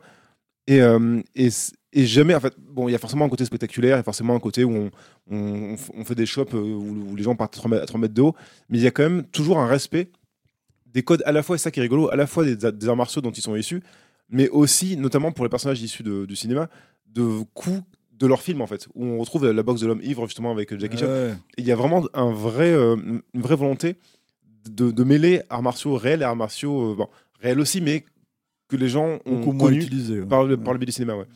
Et, euh, et à côté de ça, c'est ce qui est, ben, ça reste, c'est vraiment, vraiment cette approche japonaise de, de- à la fois de respect de, et de de, de, craquage complet en termes de casting, parce qu'on va avoir aussi un kangourou qui fait de la boxe, on va avoir euh, le personnage de Gon justement tiré, tiré d'un manga, on va avoir euh, euh, donc Mo- Mokujin qui est une sorte d'homme de bois qui est en fait normalement un mannequin d'entraînement, mais là aussi tiré justement de, de, films d'arts martiaux, qui là est- prend vie et justement en fait à chaque tour change de style de combat. Voilà, il y a vraiment ce, ce mélange complètement improbable entre respect et euh, folie, et ouais. la fantaisie euh, Mm. qui arrive à s'inviter. Ceci dit, euh, moi, enfin, je veux dire, les, les Tekken suivants, je veux bien que euh, ça soit critiqué, mais celui-là, enfin, ceux-là, c'était quand même assez novateur à l'époque. Ah oui, clairement, clairement, c'était- dingue. hein. C'est partie des, des, des- des premiers jeux de combat 3D fluides et, et, euh, avec des, hum, une vraie volonté de, de, de mimer justement des, des mouvements réalistes de personnages. ouais. Ouais. Et ça, ça, Virtua Fighter, effectivement. Ouais, Tekken 7 d'ailleurs, euh, bah, bon, ceci dit, euh, fait- connaît un, un très très joli succès euh, récemment. J'ai plus le chiffre en tête, mais enfin ça fait des, belles belles ventes. Je crois que ça a plus de 50 millions hein, de copies vendues pour la, saga Tekken euh, tout au long de son histoire. Donc ça commence à être dans le très très euh, très très solide. Euh, ton quatrième? Ah, Moi, j'ai mis quoi Attends, Ah. Mortal Kombat X. Mais oui. Ah. Alors, Ouais. Mortal- bah, parce qu'on est dans un autre truc complètement différent. Ouais, alors, c'est là- pas pareil là. Non, alors, c'est pas du changement d'ambiance. Enfin, Alors, ceci moi- dit, il y a de la fantaisie, de l'imaginaire, mais il y a peu d'autres choses aussi. quoi. Pourquoi Mortal Kombat X? Est-ce que c'est le meilleur jeu de combat en fait Non. de Mortal Kombat? Je sais Tu pas. vas je le savoir pas. dans quelques minutes. Tu Non. Voilà, non, non, mais c'est très, potentiellement c'est pas le cas. Moi, j'ai- moi, j'aime beaucoup. Alors, en fait, j'aime Mortal Kombat, mais pour des raisons qui sont presque, euh, comment dire, euh, alors, extrêmement déviantes euh, déjà. Et Et le jeu est déviant. hein. Oui, oui, oui, non, mais j'allais dire, en fait, si tu c'est veux, pas un jeu normal. Enfin, bon, Bon, on en parlera. Ce que je veux dire, c'est que la saga, il y aurait tout un, un- un- un podcast à faire hein, autour de Mortal Kombat, je pense. Quoi. Mais c'est-à-dire que la saga, la saga, elle existe en fait de façon, euh, pour son côté un peu euh, soi-disant radical, euh, si tu veux, dans les années 90, où par exemple, tu avais un Street Fighter 2, c'était des, des combats, tu vois, si tu veux, assez, assez classiques. Et là, tu avais de la violence, tu avais du gore, tu avais des éclatages, éclatages de fatalité, des trucs comme ça, etc. etc. Voilà, bon, maintenant, quand tu regardes ces jeux-là, euh, tu, tu vas en parler mieux que moi tout à l'heure, mais, mais euh, moi, je trouve qu'il y a un côté un petit peu désuet, en fait, sur la violence, en fait, si tu veux. Mais, en fait, avec Mortal... Ah, il est pas d'accord. Ah Je non, vois, si, c'est vrai. Non, non, non, non. Non, mais on en reparlera. Et euh, en fait, ce que j'aime bien avec les nouvelles versions en fait de NetherRealm, en fait, c'est que euh, en gros, euh, ils poussent la violence beaucoup plus loin. Et euh, alors, il y a, euh, aussi ce truc en fait dans Mortal Kombat X qui est que euh, ce que j'ai toujours trouvé, en fait, c'est-à-dire que pour des gens comme nous, la mythologie en fait de Mortal Kombat et Pierre, il en parlait là justement en fait, si tu veux d'aller chercher des Jackie Chan en fait, si tu veux dans Tekken, des machins. Là, en fait, Mortal Kombat, c'est exactement la même chose, sauf qu'en fait, c'est littéralement la mythologie VHS. C'est-à-dire, en gros, c'est quoi? C'est t'as Van Damme, Johnny Cage, tu vois. T'as, euh, comment dire, pff, je sais pas, t'as, t'as, t'as Ka- Kano, c'est le Terminator, si tu veux. T'as, euh, comment elle s'appelle, euh, Sonya Blade, c'est, c'est Cynthia Rothrock ou, euh, ou Sarah Connor, tu vois. Ça dépend vraiment. Et en fait, c'est, tu te dis, ok, d'accord, en fait, là, en gros, c'est le vidéoclub, quoi. Genre, votre, votre mythologie, c'est pas les bouquins, c'est pas les machins, c'est littéralement le vidéoclub, quoi. Et du coup, bah, forcément, c'est un petit peu. tu te retrouves dans un espèce de système où comment est-ce que tu recrées ça aujourd'hui? Si tu veux, dans les années 2000-2010, si tu veux, euh, parce que ça a, vite, ça a longtemps été ringard, en fait, euh, c'est-à-dire Mortal Kombat dans les années 2000. euh, clairement, en fait, ils savaient pas quoi faire avec ces trucs-là. Et le reboot, déjà de 2011, en fait, où les mecs se disaient, bon, ok, vous savez quoi? Euh, c'est Mortal Kombat, on sait con à manger du foin, il n'y a pas de problème, on va faire un jeu con à manger du foin, on va raconter la story, etc. etc. Pour, en gros, ils prennent l'histoire de Mortal Kombat 1 et 2, en fait, les films, si tu veux, que moi j'aime beaucoup, hein, mais qui sont, euh, comment dire, euh, des. des, des Discutables, comment dire, ouais, discutables, la qualité effectivement. Le, le premier, le premier, je Pour pourrais le le défendre. Le 2, je pourrais encore plus le défendre, mais parce que c'est vraiment un nanar, tu vois, qui est assez formidable, quoi. Euh, de, de- na- nanar premium de luxe et tout. Mais euh, le truc, si tu veux, c'est que, euh, bon, jusque-là, cette approche a été fun. Il y avait une vraie générosité, on va dire, si tu veux, dans, dans ce Mortal Kombat-là, euh, Mmh, etc. avec ça, dans ce reboot, tu vois. Il y avait euh, ce truc avec les towers que tu devais grimper qui était plutôt cool parce que Ouais, ça te puis une renvoyait forcément jeu de la mort. Je trouve qu'il y avait une Voilà. autodérision qui était chouette. Enfin, c'était Mm. vraiment agréable de les retrouver euh, Et- tous aussi cons les uns que les autres. Voilà. C'était bien. Mais jusque-là, c'était on reboot. Ouais. Et Mortal Kombat X, qui est le dixième hein, techniquement, quoi, bah, il y avait l'idée de dire ok, maintenant on est un peu emmerdé, qu'est-ce qu'on fait quoi? Est-ce qu'on, comment est-ce qu'on fait? Est-ce qu'on fait continuer la même chose? Est-ce qu'on répète en fait euh, globalement une fois qu'on a rebooté ça, qu'on a une espèce de méta-conscience de ce qu'est Mortal Kombat Est-ce qu'on répète ça? Ou est-ce qu'on essaye de créer quelque chose autour de cette mythologie qui, mine de rien, dure quand même depuis à l'époque donc 20 ans, tu vois, un peu plus de 20 ans, 23 ans quoi. Euh, et ce qui m'a vraiment surpris avec Mortal Kombat X, et notamment dans la story, euh, dans la storyline et tout, c'est qu'au-delà de bon bah Johnny Cage, il a fait une fille avec machin, ça se passe 20 ans après, super, elle a les mêmes pouvoirs, blablabla, etc. Et puis ils ont créé tout un roster de persos, tu vois. C'est que, en fait, il y a une façon d'essayer de traiter ça avec un sérieux et une déférence qui, en fait, fonctionne. C'est-à-dire, à ma grande surprise, euh, tu peux te retrouver en fait avec, euh, par exemple, euh, tout bêtement, des personnages comme, tu vois, Sub-Zero et Scorpion qui sont, très honnêtement, on parlait de l'or tout à l'heure, bon, bah voilà, hein, tu vois, je veux dire, ça, ça pisse pas très loin, quoi, tu vois, c'est les ninjas de la canon, hein, mm. tu vois, mm. en gros, quoi, il y en a un, il envoie, il envoie de la glace et l'autre, il en fait, il envoie du venin, quoi. sauf que là, bah, en fait, ils t'en font deux frères ennemis dans l'histoire, tu vois, avec des espèces d'accents. Alors, proportion gardée, hein, tu vois. Ok, on n'est pas chez Kurosawa, quoi, mais avec des espèces d'accents de trucs de samouraï, de films de samouraï, si tu veux, des années 60-70, si tu veux, euh, qui, moi, m'ont vraiment surpris et qui donnent une espèce de profondeur. C'est dans la storyline, hein, c'est vraiment, voilà, je parle pas du jeu, du gameplay à proprement parler, quoi, euh, qui était vraiment, euh, comment dire, moi, je trouve assez touchante, avec un vrai regard c'est-à-dire, une fois qu'on s'est foutu de la gueule de la, de la, saga, de la franchise, tout ça, etc., etc., avec un vrai regard, en fait, si tu veux, on se dit, mais on peut, vous savez, on peut c'est la démonstration qu'on peut prendre quelque chose d'aussi désuet, d'aussi euh, voilà, et d'essayer de le traiter avec euh, sincérité, profondeur. Le terme est un peu fort, mais en tout cas, euh, si tu veux, quelque chose de, où on essaye de toucher une certaine corde émotionnelle, tu vois.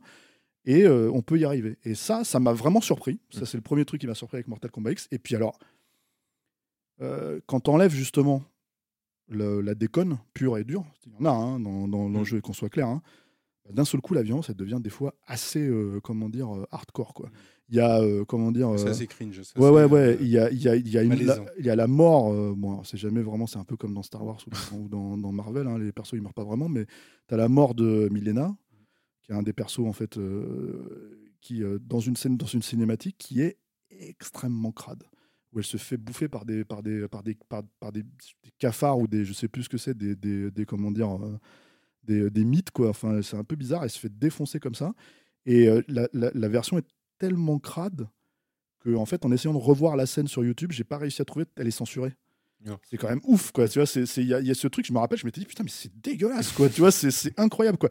Et franchement, il y a, y a, tout ce truc. Alors, bon, moi, comme je suis. Alors, il faut. Euh, comment dire il faut, C'est l'heure des. Euh, faut le dire, quoi, tu vois. Euh, c'est l'heure de, de, des déclarations. D'avouer que je suis une bille, hein, je sais pas jouer, moi, à ces jeux-là. Je suis vraiment nul, en fait, euh, aux jeux de combat, en général. Je le vois parce qu'en fait, euh, si tu veux, jusque-là, bon, je peux, je peux taper sur ma soeur ou je peux taper sur mon frangin, tu vois, il n'y a pas de problème, je peux, je peux, je peux, gagner éventuellement des combats. Mais le truc, si tu veux, c'est que quand je me mets à jouer avec des vrais joueurs, alors là, les mecs, ils, me disent, mais qu'est-ce que tu branles là Tu vois, tu es en train de faire n'importe quoi. Effectivement, si je fais n'importe quoi, si tu veux, pour essayer de. Tu sais, je, je, ne trompe personne, tu vois.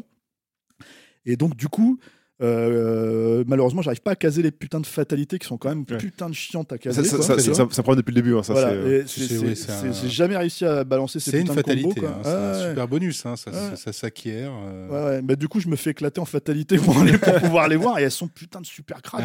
Il y a des trucs où les mecs, en fait, t'as envie de dire, mais comment je pense qu'il y a des cellules de, psychologie, en fait, si tu veux, quand ils sont en train de développer ces trucs-là, c'est pas possible. mais c'est carrément, ils aiment le gore, hein, de toute façon. Hein. Ah ouais, ouais. C'est l'essence de, la, l'essence de la série. Mais ça, c'est vraiment leur, leur money shot, hein, ils l'ont vendu comme ça depuis, ah depuis le début. Splatter, quoi. Ah. C'est vraiment. C'est que les euh, fatalités sont bien dégueu. Ouais, ouais, sont bien dégueu. Donc, donc, voilà. Et puis le reboot, même le reboot, il est. Ouais, ouais, Mais il y a plus d'humour. C'est-à-dire, il y a de l'humour aussi là-dedans, mais je trouve qu'il y a plus d'humour de manière générale sur le truc, ce qui fait que, en fait, sur. Bien dégueulasse quand tu la lances, tu fais Ah ouais, quand même, vous êtes allé jusque-là. Disons qu'il y a un perso qui est couleur, je me rappelle plus de son nom, mais c'est un espèce de pistolero qui est un peu inspiré de Clint Eastwood et tout, mm. qui est sympa, quoi. Et tu te dis, normalement, ça devrait pas fonctionner dans un truc comme ça, on n'est plus dans les arts martiaux, hein, d'ailleurs, tu vois. Mais en fait, il est plutôt, il est plutôt pas mal. il est plutôt senior. Franchement, euh, voilà. Mais, et, tu vois, très honnêtement, euh, il est bien foutu, hein, euh, Mortal Kombat 11. Oui. Mais euh, ah oui. je préfère. il, tu vois, il y a, le, il y a les 60 FPS, il y a mm. tout ça, il y a 4K, blablabla, c'est super. Hein. Mais je trouvais que Mortal Kombat X était quand même plus, euh, plus efficace au moment où il est sorti. Quoi. Ok, numéro 4 donc pour euh, Stéphane Moïsakis de son top 5 des jeux d'arts martiaux. Pour moi, le quatrième, c'est Karateka. On retourne encore en arrière, plus vieux que Double Dragon. donc 84, ben, pas très loin d'un euh, d'un Kung Fu euh, Master, je crois, me semble-t-il, de mémoire. Donc Karateka, c'est un jeu de, de l'américain Jordan Mechner ou Mechner, ça, ça dépend des prononciations. Donc Jordan Mechner qui vit à Montpellier euh, aujourd'hui, euh, donc qui est un concepteur. Bah là, il sortait de l'université américaine de Yale. Et puis il voulait quand même faire des jeux, donc poussé par papa, il a fait un, un hommage. Alors il n'a pas fait un jeu, c'est ce qu'il dit d'ailleurs souvent, il n'a pas fait un jeu d'arts martiaux, il a fait un jeu où on où on combat. Donc il y a quand même une histoire. Bon, l'histoire, c'est quand même qu'il fallait sauver une princesse, etc. Et donc on arrive en bas des donjons et il va falloir battre les uns après les autres les différents euh, karatékas qui vont se présenter devant soi. Alors karatéka, il, il est tout en blanc, hein, donc c'est plutôt un karatéka orthodoxe. hein. Il est quand même dans les ordres. hein. Il, a, il, il a les bons habits qui vont bien. Là, c'est pas, on n'est pas dans Sleeping Dogs habillé n'importe comment. Et surtout, il y a une obsession chez Jordan Mechner qui sera intéressante, qui, qui va se profiler notamment jusqu'à Prince of Persia, c'est l'obsession du mouvement. Mm. Donc il cherchera toujours, et, et ça, moi je trouve que c'est très important. Euh, Toi, tu disais parade, contre, c'est vrai. Et c'est le mouvement. Alors, quelque part, on pourrait rajouter le- les jeux From Software, entre guillemets, dans cette obsession de rendre les movesets euh, euh, extrêmement réalistes, en tout cas très agréables, fluides, d'une- rare fluidité. Et lui, il cherchait ça. Alors je dis pas que ils ont la- le karatéka a une, a une grande fluidité, mais pour l'époque, il en avait une. Moi, je l'ai rincé sur. euh, sur euh, Commodore c'était fou, 64, hein. ah, c'est complètement fou. C'est-à-dire vraiment une obsession. Il a été, il a été voir des, des combattants d'arts martiaux. Il les a pris en rotoscopie. C'est un système voilà, de, de- de- de capture de mouvement de l'époque pour pouvoir rendre le réel, c'est-à-dire les coups, comment ils étaient donnés, etc. Coups de poing, etc. Là, on est vraiment dans le cœur du sujet. Et je trouve que ça reste une masterclass qui, évidemment, alors pour le coup, n'est pas jouable. C'est pas Mortal Kombat euh, X euh, euh, aujourd'hui. Voilà, c'est vraiment, on va dire, une curiosité de l'histoire des jeux vidéo. Mais ça reste quand même pour moi un souvenir de Commodore 64 où tu mettais les jeux avec la cassette. Il fallait 30 minutes pour installer ce foutu jeu. La cassette, vous savez pas ce que c'est, mais enfin, c'est une bande qui passe. Il faut attendre 30 minutes parce que le, jeu était très léger, mais 30 minutes. Et avec une fois sur deux, ça plante à la fin, vous êtes sûr. Donc vous n'avez pas le jeu. hein. donc, voilà, Ou alors il fallait retourner la cassette. Voilà, c'est ça. C'est vraiment une toute Pierre, autre époque. né. Et, et- et- et là, pour le coup, on voyait les, quand il y avait un jeu qui était, qui était différent et qui envoyait un, un gameplay, une sensation différente, on le voyait tout de suite, en tout cas assez vite.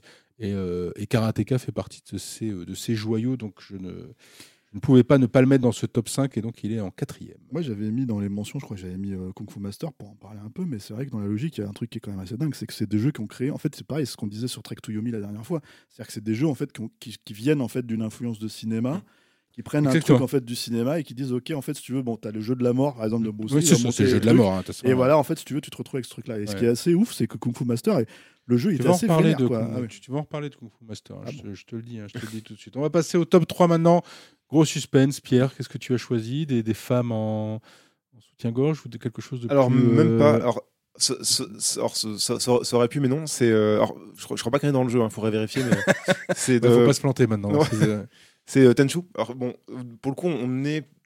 On va dans le ninja. Hop, Ouais, c'est ça là-haut. Ouais, t'as un peu trichoté En avec fait, j'ai pas le droit de mettre Shinobi, et alors toi, t'as le droit de mettre. euh, Non, parce que je suis dans le ninja réaliste. Je euh, suis dans le, dans le ninja. le très euh, réaliste. C'est que Ninja. Tenchu, euh, Tenchu, ça, ouais, ça, ça. Alors pourquoi dans, dans l'art martial plus peut-être d'ailleurs? Ouais, C'est une bonne Bah, bah, question. parce qu'en fait, euh, il y a pas mal de jeux donc avec des entre guillemets ninja qui sont un peu l'image justement que s'est fait le. Tenchu, on va dire, c'est euh, pour bien expliquer, c'est l'ancêtre de Sekiro. Hein, en gros, Oui, hein. c'est ça. Et- tout cas, il y a une. Et globalement, en plus, il y a une vraie filiation, sachant que des, euh, des gens qui ont, bossé sur Tenchu ont bossé aussi sur, sur Sekiro.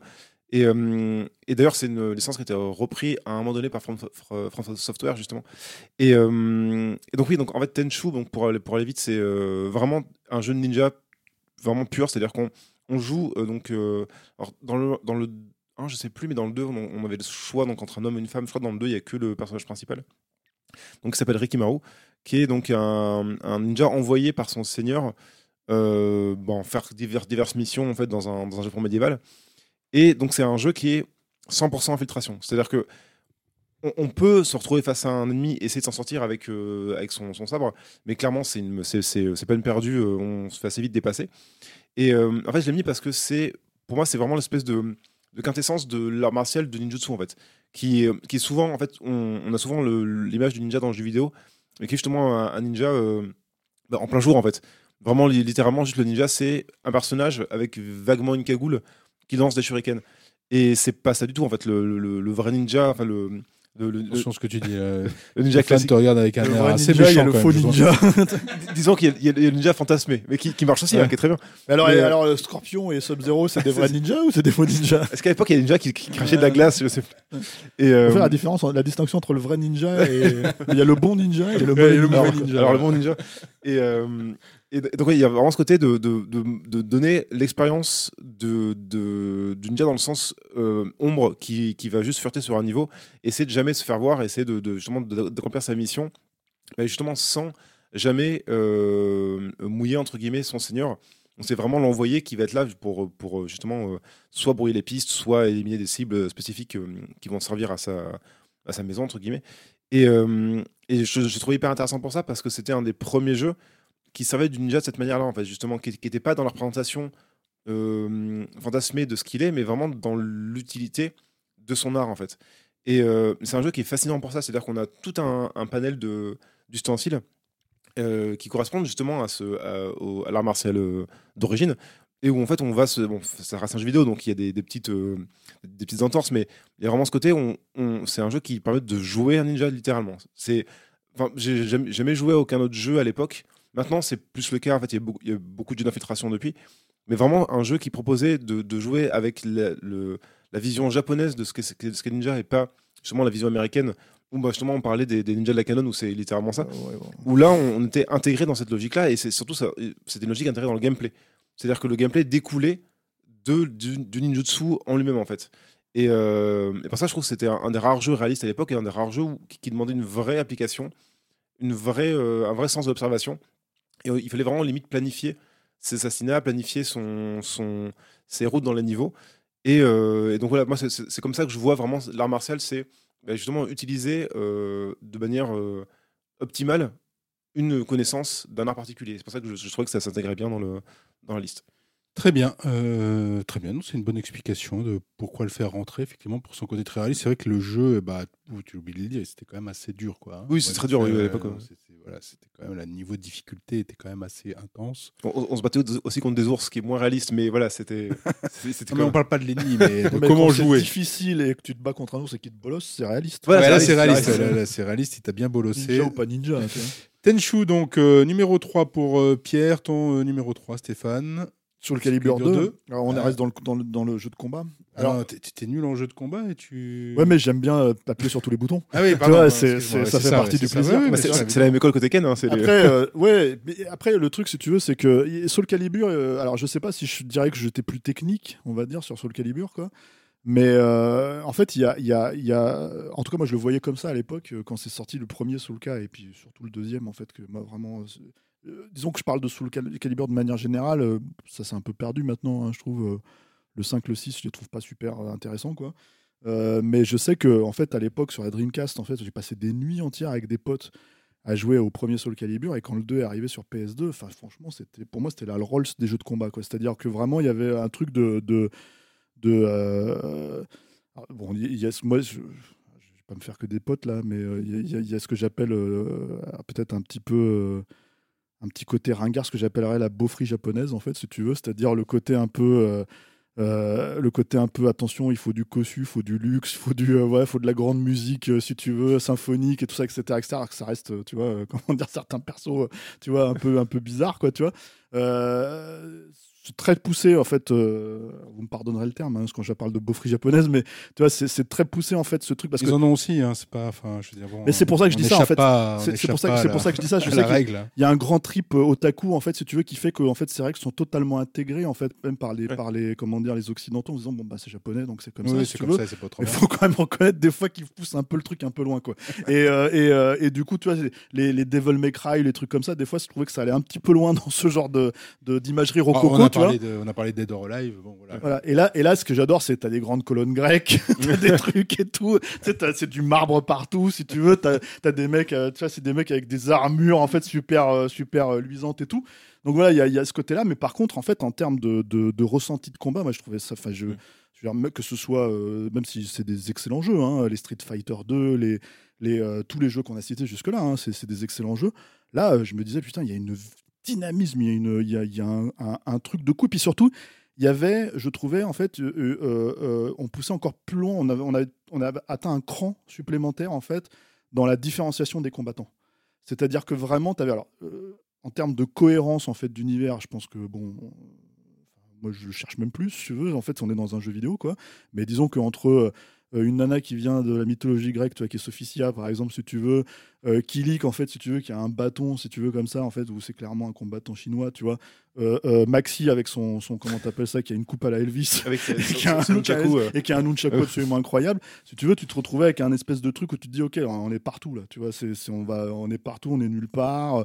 T'as une espèce d'épée avec un œil dedans, la, la Lovecraft et tout. Enfin, c'est- enfin, l'univers, il est, il est, il est complètement fou en fait. Si tu veux, il est, il est complètement bariolé, baroque. euh, vénère et tout quoi mais euh, euh, puis t'avais comment il s'appelait ce combattant énorme avec son épée justement là celui qui T'avais Siegfried qui était. euh, Siegfried, incroyable, tu vois. Non, mais voilà, tu- en fait, tu partais, t'étais partout, t'étais dans toute la planète. quoi. tu vois, je, je veux dire, tu vas dans toutes les mythologies, tous les machins. Et en fait, si tu veux, le tout n'était pas forcément automatiquement cohérent. Mais par contre, ce qui était absolument génial, c'était la prise en main de ces combattants-là. Je veux dire, tu joues pas du tout. euh, Enfin, les gens me diront c'est le cas avec, euh, tu vois, euh, avec Street Fighter aussi. Mais tu vois, par exemple, moi, une distinction entre Ken et euh, comment il s'appelle Ryu, elle est pas flagrante en fait pour moi. Tu vois ce que je veux dire? Je- J'ai peut-être fait exprès, hein. Mais tu vois, je veux dire, c'est pas automatiquement. Voilà, euh, moi je vois plus euh, facilement en fait la distinction avec une Chun-Li par exemple. Mhm. Mais là, en fait, j'avais l'impression que chaque combattant était vraiment différent et tu pouvais vraiment choisir ton préféré. Bon, moi, j'allais entre Maxime, entre Kilik, tu vois. Et en fait, Maxime, pardon, bah, j'ai Maxime. Le, le gars, le mec, le Francis. Le gars, tu vois. Et en fait, si tu veux, et en fait, ce qui était absolument génial, c'était voilà, cette espèce de fluide. Je crois que c'est du 60 FPS, si je dis pas. Ouais, non, déjà à l'époque, hein, c'était, euh, Enfin voilà, c'était assez fou, quoi. Et une espèce de fluidité. Certains en rêvent aujourd'hui encore, tu sais. Ouais, mais, mais, mais je crois que les, les- même les jeux récents le font, mais, mais je trouve qu'en fait, il y a- ils ont perdu un truc de. Comment dire hum, Tu vois, il y avait un, Soul Calibur 3 qui était cool. Il y avait un petit élément en fait de, de stratégie RPG, je crois, entre les Après, trucs. ils, ont, qui ils ont mis justement des modes histoire. Et Ouais, voilà, c'est ça qui était un peu rigolo, mais qui était fondamentalement, en fait, tu avais juste envie de taper sur les gens, quoi, tu vois. Donc, en fait, il y avait un- il y, a- il y avait ce truc, en fait, que je trouvais absolument euh, euh, enfin, grisant, et surtout, euh, ce qui est normalement le, le, de tout un bon jeu de combat, en fait, c'est-à-dire, tu arrives, tu peux jouer une partie, tu sais quoi, j'ai j'ai 15 minutes, je vais jouer à une partie, il faut que j'aille bosser, tu vois. Et en fait, tu peux plus t'arrêter. Parce qu'en fait, tu reprends tout de suite, tout de suite, tout de suite. Putain, il m'a- il m'a il m'a foutu hors du ring, ce fils de pute là. Attends, je vais le, je vais le- Tu vois, et en fait, si tu veux, tu avais tous ces trucs-là, en fait, qui étaient vraiment, euh, comment dire, euh, euh, vraiment super kiffants. Alors, ce qui est marrant, c'est que je crois que c'est dans celui-là qu'ils ont intégré ça. euh, des combattants américains, je crois. Enfin, il y a Spawn. Ah oui, Ouais, c'était suivant les, les consoles, je En crois. fait, t'avais un, un par console, ouais, euh, Ouais. sur euh, PS2, c'était Ehashi de, justement de Tekken. Ouais, c'est ça. Donc sur Xbox, c'était c'était euh, Spawn. c'était Spawn, et sur euh, GameCube, c'était Link. Ouais, Ouais, c'est euh, ça, ça. Et bon, c'était pas terrible, ça. C'était vraiment. En fait, moi, j'avais joué un peu avec Spawn et avec bon Yayachi. Après, tu le connais, c'est un Mm. perso qui existe, mais je veux dire, euh, c'est Spawn, il était tout pourri, ouais, tu vois. je veux dire. D'ailleurs, ils en avaient fait, ils en avaient fait un, un- un- je crois, c'est dans le 3 qu'ils ont intégré ce personnage-là. Euh, qui était euh, qui est mortel en fait si tu veux même s'il a un nom vraiment à coucher euh, dehors c'était Zaza Lamel je sais pas Ah oui, quoi, tu sais. Tu sais, moi je vois Zaza Gabor ou un truc comme ça et là tu vois un grand black arriver comme Avec- ça avec, avec une faux. Il était incroyable et tout. Et le mec s'appelle Zaza Lamel quoi tu vois. Donc en fait c'est voilà quoi. Mais euh, mais euh, mais franchement voilà. C'est le 2 et le 3 vraiment pour moi c'est bon le 1 aussi hein, il faut pas déconner hein, mais c'est vraiment les pinacles du jeu de combat en fait si tu veux dynamique euh, vénère euh, ou euh, même si c'était pas ultra graphique comme un Mortal Kombat ultra gore et tout ça etc., etc., tu sentais les coups tu sentais les trucs quoi et en fait ça pouvait aller très très vite je me rappelle que tu vois je me rappelle enfin colis que tu balançais un truc tac tac tac le mec il sortait dehors ton ton, ton comment t'appelles ça ton ton colis je l'ai appelé colis Ouais. c'est qui? Que, en fait, ça c'est vrai, c'est un, de ces trucs. Bon, tu vois, moi je suis un peu, je suis un peu un con, hein, tu vois. je veux dire quand je joue à, comment dire, au jeu, Kilik. Tu vois, en fait, je l'appelais Colique forcément, tu vois, comme Maxi, je l'appelais Maxime, tu vois. C'est parce qu'en On fait, va ça tout faisait savoir. marrer, tu vois. On va donc, tout voilà. savoir. Donc voilà, donc en fait, c'est sorti tout seul là. D'un coup, et ça fait marrer Alain. Du coup, je viens de me rendre compte que je l'ai fait sans même me rendre compte. Quoi. Bref, tu vois. Donc, C'est leur petit nom. donc Kilik, tu vois, quand tu prenais Kilik et que tu lui mettais un, tu mettais un coup, le mec il partait vite dehors. Mm. Et la revanche, tu la veux tout de suite, quoi. Tu vois ce que je veux dire? Donc il y avait tout un, tout, tout un truc de, comme ça de, de système de, de, de- d'énergie pure, si tu veux, euh, que tu retrouves finalement, en fait, ce qui est pour moi l'apanage des meilleurs jeux vidéo, et que tu retrouves finalement, euh, quel que soit le genre. Tu vois, euh, dans très peu de jeux, en fait, où, t'es, où t'es- on parlait la dernière fois de Hotline Miami, il y a cette logique-là, en Mhm. fait, cette énergie, en fait, si tu veux, de je lâche pas la manette. Et un Je veux vraiment, en fait, repartir au truc, quoi. t'avais un truc super intéressant, c'était un, un des premiers jeux à l'arme blanche, t'avais de- vraiment de la vraie esquive. Ouais. En fait, l'esquive, le fait de se mettre de côté, c'était une vraie. Tu crées des ouvertures, en fait, ce qui n'était pas forcément souvent le cas. Et c'était quoi le bouton d'esquive? Euh, C'était juste en décalant en fait. En décalant Ouais. ça- C'est pour ça avec que la t'es mort. 3D. ouais. Toi, tu l'as jamais trouvé, ce c'est- bouton, c'est je crois, parce non que j'allais dire l'esquive. c'est- C'est pour ça que tu les t'en rappelles pas. Parce qu'en fait, tu, tu le rappelles pas parce que tu, tu le connaissais Moi, j'ai pas. jamais eu des. C'est peut-être pour ça que je joue mal en fait. Parce que j'esquive jamais. Soul. Calibur 2, donc euh, numéro 3 du euh, top 5 de Stéphane Moïsakis des jeux d'arts martiaux. Euh, ça donne envie. On, ça se joue encore d'ailleurs, ça Soul Calibur Ouais, 2 on peut y ouais, encore ouais, retourner oui, D'accord, c'est.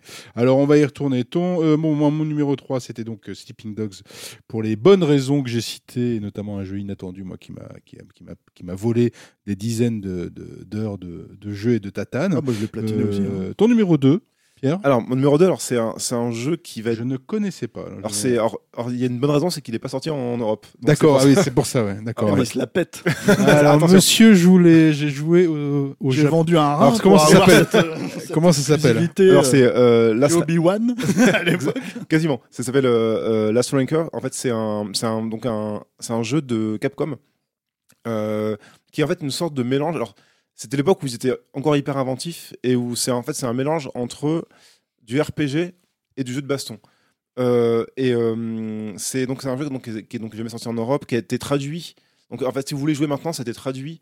On peut trouver justement un patch et le jeu d'origine, c'est un jeu PSP en plus, donc c'est vraiment pour le coup de niche.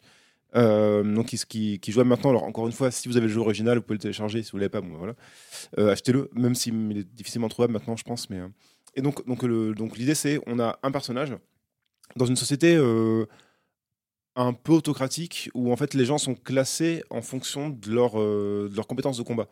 C'est-à-dire que quand on a, alors, je, je sais pas exactement comment comment se passe le classement, mais on a on a un, chiffre et plus le chiffre est bas et plus en fait on est bas dans, les classes sociales en fait. Et donc le, personnage qu'on joue, c'est un personnage qui commence dans une tribu qui est hors de la grande ville du jeu et qui se dit en fait moi mon but dans la vie c'est de renverser un peu euh, cette cet ordre établi et de monter justement dans les hautes sphères et de, faire tomber ces gens-là pour euh, une sorte d'égalité. Donc forcément le cerveau va aller beaucoup plus loin après. Mais donc toute l'idée c'est un jeu de duel en fait. C'est un jeu où on va croiser juste plein de monde dans ces villes-là et dans les alentours. On va devoir tous les défier pour chaque fois gagner en rang en fait. Et, euh, et, ça et je, je- je- l'ai mis dedans parce que c'est, ça m'a vraiment rappelé tous ces films euh, où en fait on a une armée de lieutenants avant d'arriver justement au, au, maître du château ou au maître de la ville. Ou, et euh, il y a vraiment cette dynamique-là de, de, de, de, combat avec n'importe qui, n'importe où. Et où en fait tout le monde vit selon ses codes de- d'arts martiaux en fait. Et euh, le gameplay est hyper intéressant parce que c'est tout un, un système de, de sacrifice, de points d'action en fonction de certains coups et de, du ratio. Est-ce que je, tape plus ou moins euh, d'affilée ce personnage-là, sachant qu'il va faire un contre? C'est ça, c'est vraiment le côté RPG, de planifier ses attaques et de planifier ses coups. Et en fait, plus ça va aller et plus on va être dans des, dans des, des- duels euh, complètement spectaculaires et gigantesques. Et euh, il y, a, quand même ce- cette espèce d'appel euh, au plaisir du combat, de voir chaque personne dans la rue se dire Ah, est-ce que lui, il est au-dessus de moi, est-ce que je peux le battre? Et vraiment, cette, euh, cette- ce, ce challenge constant, en fait, je trouve que c'est vraiment dans, cette logique de, de monter en grade, de monter en dan. Enfin, voilà. Et, euh, et c'est un jeu que je trouve assez brillant là-dessus. Et, euh, euh, et qui, que je conseille vraiment parce que c'est un feeling que j'ai jamais vu dans aucun autre jeu depuis. Et, il y a vraiment cette fierté de, de voir afficher son rang, même si on voilà, c'est pas un jeu multi, on est vraiment seul face à l'histoire, mais on comprend la logique du héros et on comprend le, plaisir qu'il y a en fait à battre d'autres personnages sur un même art martial que nous parce qu'on maîtrise plus en fait. Last Ranker, le jeu que vous ne jouerez pas parce qu'il n'est pas disponible. T'as dit date de quand? Euh, il date, alors c'est c'est de- alors c'est époque PSP donc je dirais alors j'ai plus en tête la date exactement mais c'est dé- début 2000 un truc comme ça. ouais. Ouais, c'est ça. Bah, PSP, c'est 2005. alors.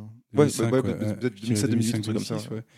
Euh, Début Euh, 2000, C'est dommage, ça donne 2008. envie ton histoire. Là. Et, euh, non seulement c'est sur PSP, alors là tu nous ajoutes des obstacles. Là, effectivement, on est dans Dark Souls. Là. Le- le- bon, on va le trouver, ce jeu, on va le trouver. On va Ça se trouve, ça se trouve. Ah, ça se trouve, ça se trouve. Donc, parce qu'il est quand même numéro 2, tu l'as pas placé numéro 2 pour rien. Euh, ton numéro 2, euh, Stéphane Tu Alors, tu, vois, m'as rappelé que j'avais Kung Fu Ouais, Master. ouais, en fait, oui, si tu Kung veux. Fu Master. Mais- mais après- Même date, hein, 84. Ouais, hein, donc, pour une bonne euh, raison. Hein, même date vois, que, ouais, 80, euh, moi, j'aurais dit Karateka. 85, tu vois. ouais. Euh, oui, bon, va pas, ça, c'est après, hein, ça va, on en est pas la là, La technologie, des années la 80. technologie a évolué, tu vois, entre 84 et Donc, 85, quoi. Super 2. machine d'arcade, tu vois. Mais vraiment, en fait, un truc, euh, tu vois. euh, T'as craché de la pièce? Ah putain. Ouais. ah, mais moi, tu sais, en plus, je suis, Ouais, tu sais, ouais, je, ouais. je, je- alors, il faut savoir un truc, c'est que, tu vois, bon, c'est peut-être un petit peu d'histoire, en fait. euh, donc, on est né dans les années 70, nous, hein, C'est ça, tu vois. Et quand on était gamin, en fait, toutes ces machines d'arcade, bah, c'était surtout dans les cafés. Dans les bistrots. euh, si, enfin, je sais pas si c'était c'est ça ça, dans, ouais, ton quartier, tu vois.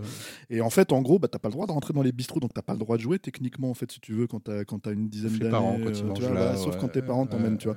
Euh, moi, j'avais la chance, en fait, euh, de ma mère est chypriote. Et à Chypre, ils se posent pas ces questions-là, ils s'en foutent. Donc en fait, tu peux rentrer n'importe où en fait Attends, pour aller jouer dans des salles d'arcade, tu vois. Voilà. Et en fait, du coup, bah, en fait, quand j'étais gamin, je pouvais jouer à tous ces jeux-là euh, sans, euh, comment dire, être inquiété par, euh, tu vois, un, le mec derrière son bar là, qui, qui te Mhm. gueule dessus parce que t'es pas censé être là, mais qui te laisse quand même être là parce que t'as mis la pièce. Et tu l'engueules, tu dis, mais j'ai encore trois crédits alors que tu pipotais et tu remettais une pièce vite fait en, en loose day, quoi. Et, et les flics, en fait, qui rentrent des fois et qui te disaient, bon, allez, mon gars, tu sors, il y a école. Donc, le truc, si tu veux, c'est que donc ces jeux-là, oui, effectivement, je les ai saignés, si tu veux, en machine d'arcade à proprement parler.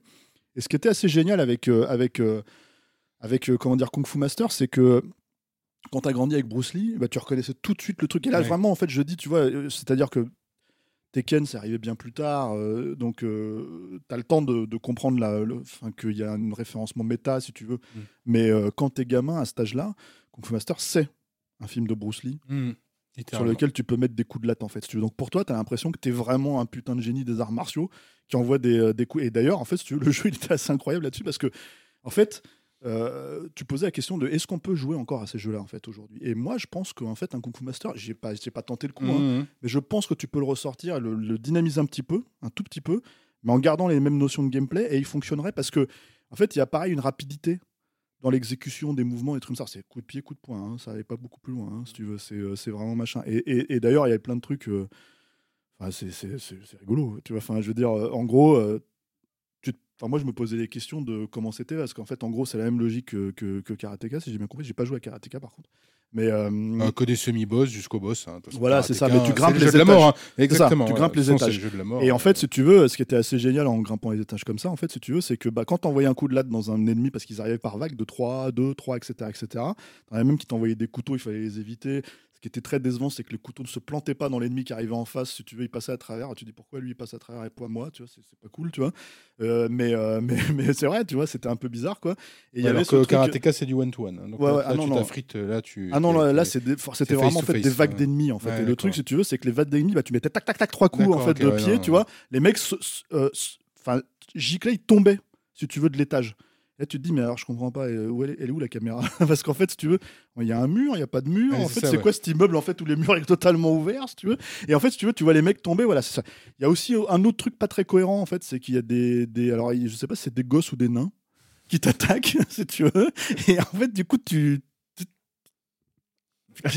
Pourquoi, si tu veux Je pense Ouais. que c'est une époque où tout était autorisé. Un petit Ouais, peu, hein, ouais, où mais, euh, mais, euh, de- c'est surtout, bah, il faut un petit ennemi, il faut un grand ennemi, il faut quelqu'un qui a ta taille. Enfin, il y a un, il a un bob, l'autre, il est, tu vois, enfin, il t'envoie des coups. Donc, en fait, t'as tout ce truc-là. Alors, Aujourd'hui, avec le recul, tu regardes ça, tu te dis, voilà, bon, c'est pas même, hyper hein. cohérent, quoi, tu vois.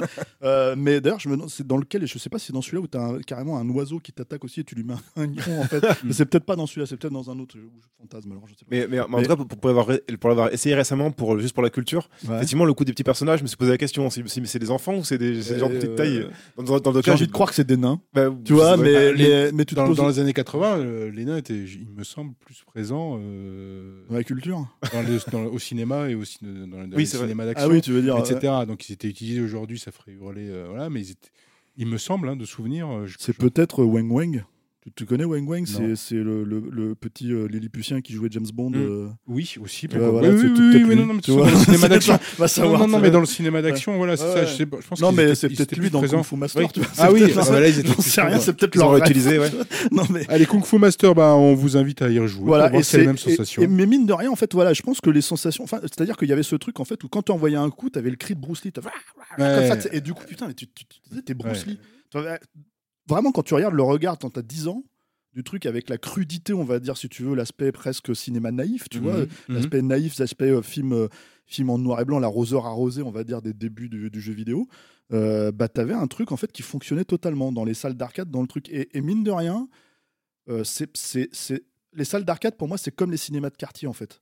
Il y a un truc en fait si tu veux il y a une ambiance de bar de, en tout cas en France tu vois il y a une ambiance de bar de trucs avec la clope qui pue avec euh, tu vois tous ces Mhm. trucs là qui fait que c'est pas incohérent c'est pas incohérent de se retrouver en fait à la fois avec les films d'arts martiaux qui cartonnaient dans les quartiers un peu euh, si tu veux populo quoi et euh, comment dire un kung, Kung fu Fu Master, qui il se retrouve dans le bar. il se retrouve dans le bar en fait avec les beaufs à côté qui sont en train de faire leur tiercé tu vois Mhm. donc le truc si tu veux c'est- je, au je- petit blanc à 10 je suis heures. très- Oui, très oui, schématique, ne, vous Tire, énervez pas je suis vraiment, euh, voilà tu tires sur le client de 10 heures du PMU, c'est ah un peu non moche. mais trouve. bah, tu sais bon je, je- c'est- voilà mais, tu sais, non mais je dis ça parce que c'est une ambiance que j'ai bien connue tu vois donc en fait c'est surtout ça le truc c'est que en fait il y avait ce truc comme ça où tu te, pourquoi tu te rends pas compte t'es totalement projeté c'est la Station Hero t'es projeté dans ouais. ton, ton jeu t'es là en train de te dire putain mais je suis dedans Ouais. c'est moi Mm. Bruce Lee je suis en train de les éclater tu vois je suis trop balèze tu vois et euh, comment dire alors que évidemment quand tu regardes le, le jeu aujourd'hui il est hyper cru mais en fait pourquoi il est dans cette position-là, pourquoi il est dans mon top 5, c'est pour ces raisons-là. C'est pour ce côté un peu genre, euh, euh, quand, quand à te projeter que tu crois et quand tu as 10 ans, ça marche, tu vois. Le jeu, il était incroyable, quoi. Kung Fu Master, donc ton numéro 2. Bon, mon numéro 2, c'est Mortal Kombat, mais le premier du nom, donc 92. Alors celui-là, je ne l'ai pas suriné euh, côté salle d'arcade. Ça, ça aurait été plutôt double dragon pour l'ambiance euh, fumée froide. Ouais, pareil. Les vieux cendriers, Ricard qui pue. Enfin bon, ouais, vous connaissez. Je vous ne fais pas la rengaine. Vous la, vous connaissez si vous êtes passé dans un PMU. Alors il n'y a plus, il y a plus l'odeur de, la- de la, de la clopasse. fini. Mais dehors, ça, ça, ça fume pas mal quand même. hein. Ma- Maintenant, il- il- que, il- ça vient du dehors. hein. T'as l'odeur caramel des, des, des vapoteuses maintenant. c'est- Oui, oui, c'est ça, c'est pas, la, c'est pas la même. Donc Mortal Kombat, pourquoi? Parce qu'à l'époque, alors, euh, évidemment, le, le- le- le jeu, je vous conseillerais plus euh, Mortal Kombat X, évidemment, comme Stéphane, mais je le mets en deuxième parce que c'était quand même en 92, c'était quand même furieux, la violence. La violence, enfin la violence, le, le sang, le fait que tu pouvais ou non le, le mettre, euh, faire gicler, les fatalités qu'il fallait avoir. Mm. Merci à la presse euh, magazine d'ailleurs de l'époque qui mettait les fatalités qu'on pouvait choper. Mais bon, il, il n'empêche, il fallait des heures et des heures d'entraînement. Moi, j'en avais quelques, voilà, quelques-unes complètement, je les avais parfaitement intégrées. C'était vraiment génial, dégueulasse. Enfin, bon, il y avait tout. Et ça faisait un rappel au cinéma gore, moi, que j'aimais beaucoup. Il y avait une espèce de mélange de tout, donc de, de- de cinéma de genre, de karaté, euh, le, le- le cinéma gore, moi, que j'adorais.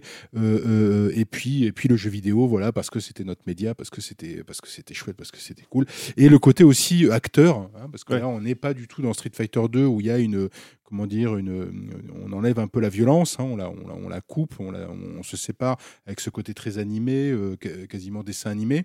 Là, on est, euh, ils ont voulu jouer la carte du réalisme. Alors évidemment, ça a, très- ça, ça a mal vieilli, mais il y a quand même cette notion-là. Et à l'époque, c'était vraiment dégueulasse. Enfin, voilà, et c'était parfaitement jouissif Ouais. pour un gamin, c'est-à-dire de, de pouvoir jouer à ça, quoi. T'avais joué à, à- alors c'est un peu plus tard, hein, mais t'avais joué à leur Beat Them All euh, Mortal Kombat, Oui, Shaolin Monks?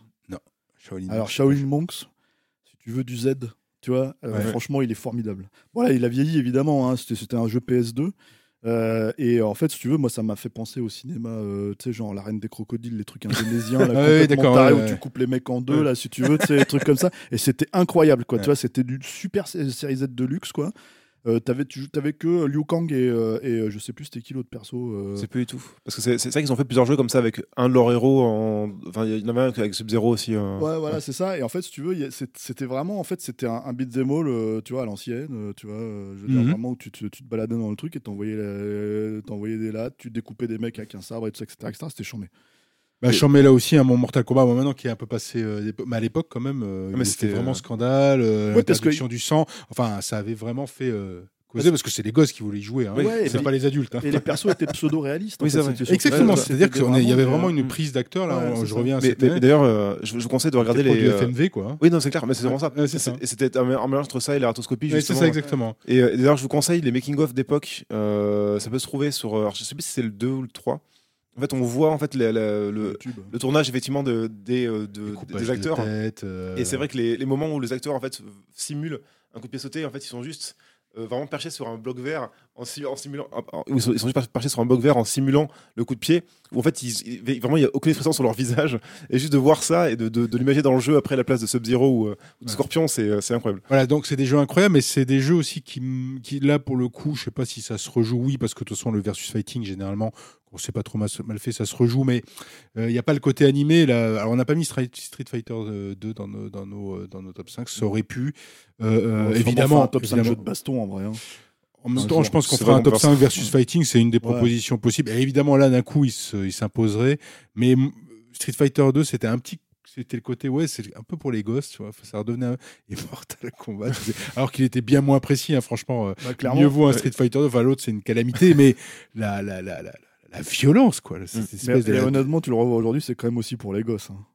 De- Mortal Kombat. Bien sûr, Avec le mais bien sûr, hein, vois, mais bien sûr que c'est pour les gosses. très, euh, finaux, hein. Mais avec les codes des, euh, des, des, des films interdits au moins de 18 Ah, ans ou oui. 16 ans, ou bref, c'était plutôt au moins de 18 ans à cette époque. Donc Mortal Kombat 92, moi c'est mon deuxième, on passe au final, au top one, euh, ton numéro 1, Alors, le, jeu des jeux d'arts martiaux. J'ai un peu triché, mais moins qu'avec Tenchu. En Ah. fait, là, c'est euh, euh, Bushido Blade, en fait, qui est un, un jeu sur euh, PS1, euh, qui est un, un- un jeu de sabre. Alors, disponible, hein, qui est- rassure-nous. Parce que oui, qui alors, jouer le ça. 2, ne- le 2 non, le 2 c'est qu'au Japon, mais le premier c'est en, Mais au en moins le, le 1, d'accord. Et alors, en fait, c'est, alors, je l'ai pris parce que c'est, pour le coup, j'ai hésité avec ce qu'on, qu'on parlait de, de samouraï, de, de, alors, là, pour le coup, c'est pas vraiment, enfin, c'est pas un jeu de samouraï, c'est un jeu de sabre. C'est vraiment la technique du sabre euh, appliquée à plein de personnages différents. Donc, en fait, chacun euh, va avoir une arme différente. Alors, c'est majoritairement du sabre. On va, on va avoir de la, de la naginata, donc de la lance. On va avoir, alors, le, le boss de fin a un flingue, parce que pourquoi pas. Mais globalement, tout, tout le reste du, du temps, c'est vraiment juste des. Il en a acheté. hein. C'est ça. C'est Il- comme ça, c'est pas de chance. Il était malin. Et vraiment, tout le reste du temps, c'est de l'arme blanche. Et euh, c'est un jeu qui a le. le enfin, c'est un, un des premiers jeux à faire ça, qui a la, la touche mortelle. C'est-à-dire que on peut toucher une seule fois le, le personnage d'en face et le tuer. C'est-à-dire, si on le touche en pleine tête avec un coup de sabre, on le tue directement. Et il y a une notion de blessure. On peut taper dans, une- dans un bras. Du coup, le bras gauche euh, euh, ne, peut plus servir. Donc, par exemple, un personnage avec une lance va être handicapé directement. On peut taper dans la jambe pour empêcher le, le personnage de faire un pas en arrière. Il y a tout un côté comme ça, stratégie, de d'analyser le, le combattant en face et d'essayer, en fait, en suivant son arme et sa posture, parce qu'il y a aussi un choix de posture différent, de justement l'handicaper plus ou moins ou de le tuer d'un coup s'il n'est pas assez attentif. Attends, c'est du versus fighting. C'est quoi C'est du Ouais, c'est du versus. versus fighting. hein, Donc en fait, il y avait. euh, Bon débat, parce que c'est vrai qu'on est, on, on navigue entre le, le, monde ouvert, les Oui, beat'em Là, et c'est- le c'est le versus, versus, fighting. Mais là, on est Pardon, plus dans le ouais. versus fighting. Ok, d'accord. Qui- qui Là, est je comprends mieux. Donc c'est en duel, effectivement. Sans duel, voilà, on va essayer d'affaiblir. On peut affaiblir en tout cas son C'est adversaire. ça. Et donc, euh, donc il y a- une partie euh, scénaristique où là, on va- on justement enchaîner les, les combats donc jusqu'au boss avec son, son, son flingue justement. Mais il y a aussi du donc dans le 2 je crois, dans le 1 je suis pas sûr, mais dans le 2 il y a du, du vrai versus. Et, euh, et donc il y a vraiment ce côté-là de de respect des codes euh, du kenjutsu, donc de vraiment de l'art du sabre. Mhm. Et euh, qui Alors, on s'est renseigné euh, en faisant ce podcast, qui rentre effectivement dans les arts martiaux, Oui. même si nous on a plus tendu du côté euh, euh, à main nue, quoi. Voilà, Oui. hein, donc euh, plutôt arts martiaux à main nue, en délaissant un tout petit peu, même si on a à l'intérieur de, de, de, de, de- de ce top 5, de ce top 5, le, le côté arme, euh, Bah, arme c'est- blanche. C'est c'est qu'en fait, je l'ai. Bah, hésité justement pour l'intégration du- de, ce jeu-là, mais euh, je me suis dit que comme c'était pas vraiment. Enfin, c'était très spécifique, quoi. C'est vraiment juste l'art du sabre de base. C'est pas l'art du sabre appliqué à euh, une casse ou à, d'autres types de, combattants. C'est vraiment l'art du sabre pur. Et pour le coup, je l'ai vraiment vécu comme un art martial dans le sens où euh, c'est vraiment les mêmes codes, c'est les, mêmes entraînements, c'est la, même euh, rigueur par rapport à l'apprentissage d'un style de combat. Et je trouve que ce jeu le, rend bien parce que c'est, pour moi, c'est vraiment l'équivalent d'un Sifu avec, euh, avec des sabres en fait. C'est-à-dire que c'est très difficile parce qu'on peut mourir d'un coup. Et pour le coup, quand, quand, on meurt, on recommence directement. C'est pas, on va pas reprendre le combat, c'est mort direct. Et il y a vraiment ce côté de de- de- de- d'apprentissage à la dure et de, de compréhension de euh, la distance, de, du recul, de, du moment d'attaque, de l'ouverture. Et c'est un jeu qui est extrêmement complexe, surtout pour l'époque, euh, qui- a été plus ou moins, enfin, où sa mémoire euh, reste encore dans des jeux comme euh, Ken- Kengo par exemple, sur, PS, sur PS2, si je pas de bêtises, ou PS, oui, à l'époque. Euh, et après, du coup, les Way of Samurai, tout ça, mais qui sont plus narratifs. Mais c'est vraiment cette, cette, cette optique-là de, de vraiment donner le, la quintessence pure de cet art-là, de faire comprendre, même aux gens qui sont pas initiés, ce que c'est que l'art de, de l'épée que le kenjutsu. Et pour le coup, c'est euh, un jeu qui est assez unique par rapport à ça. Le réalisme, hein, côté, euh, côté Pierre, hein, donc le, le- le choix de Bushido Blade, mais ça donne très envie parce que le one shot, ça c'est vachement intéressant. Parce que d'un coup, là, bah, ça rigole déjà Mm. moins. Et puis le côté affaiblir l'adversaire, ce qui existe sous la version du stun, on va dire un petit peu. Ouais, ailleurs, mais c'est pas vraiment l'affaiblir. Enfin, c'est c'est l'affaiblir un temps, en tout Mm. cas une période, mais euh, là, on, là, ça va quand même beaucoup plus loin. C'est c'est- c'est assez intéressant, en tout cas, je trouve, en, en mécanique de jeu, ça, ça mériterait d'être euh, d'être revu Ouais. ou repris ou euh, de nouveau visible dans un jeu de, de versus fighting d'ailleurs ou autre, ou un beat'em all. Ton number one, cher euh, Stéphane, il est temps Bah, de te dévoiler. Un Verno va être content. Je sais qu'il. Ouais, moi aussi, parce que du coup, on va- va en parler. On va en parler tous les deux. Alors toi, tu as beaucoup euh, l'ami Julien là, mais à croire que qu'il fait des arts martiaux. Tiens, ça On va lui demander, tiens. Mais non, non, bah, c'est Shenmue 2. Alors, Shenmue 2, pour, pour un truc assez global, hein, en fait, euh, fondamentalement, qui est. euh, Bon, moi, c'est Shenmue, donc on va en parler tous les deux. Donc, Voilà, moi, mon number one, euh, c'est Shenmue, et euh, Shenmue 2 pour toi. Bon, voilà, de toute façon. bon, après, c'est une question. 99 d'ambiance, 2001, euh, hein, notre C'est ça, et puis euh, hein, c'est dans la même, un, peu, un peu dans la même logique. Et puis surtout, c'est une, une question d'ambiance. Le premier, c'est au Japon. Le deuxième, c'est à Hong Kong. Hmm. Il y a vraiment une. euh, Comment dire Voilà. Mais euh, pourquoi Shenmue 2 Parce que, en fait. euh, alors, à l'époque, c'était un peu les proto-mondes ouverts. Si tu veux, il y avait vraiment, en fait. euh, la tentative en fait de créer quelque chose, une sociabilité en fait dans une histoire, si tu veux, un aspect euh, quotidien. Avec, euh, il y avait d'ailleurs un, tu vois, euh, c'était une histoire simple. hein, c'était un personnage qui venait, qui cherchait le tueur de, il voulait venger son père, il cherchait le, tueur. Les gens peut-être qui, qui nous écoutent connaissent la problématique de chez nous. C'est des jeux qui ont coûté très cher à l'époque hein, sur Dreamcast, qui se sont plantés.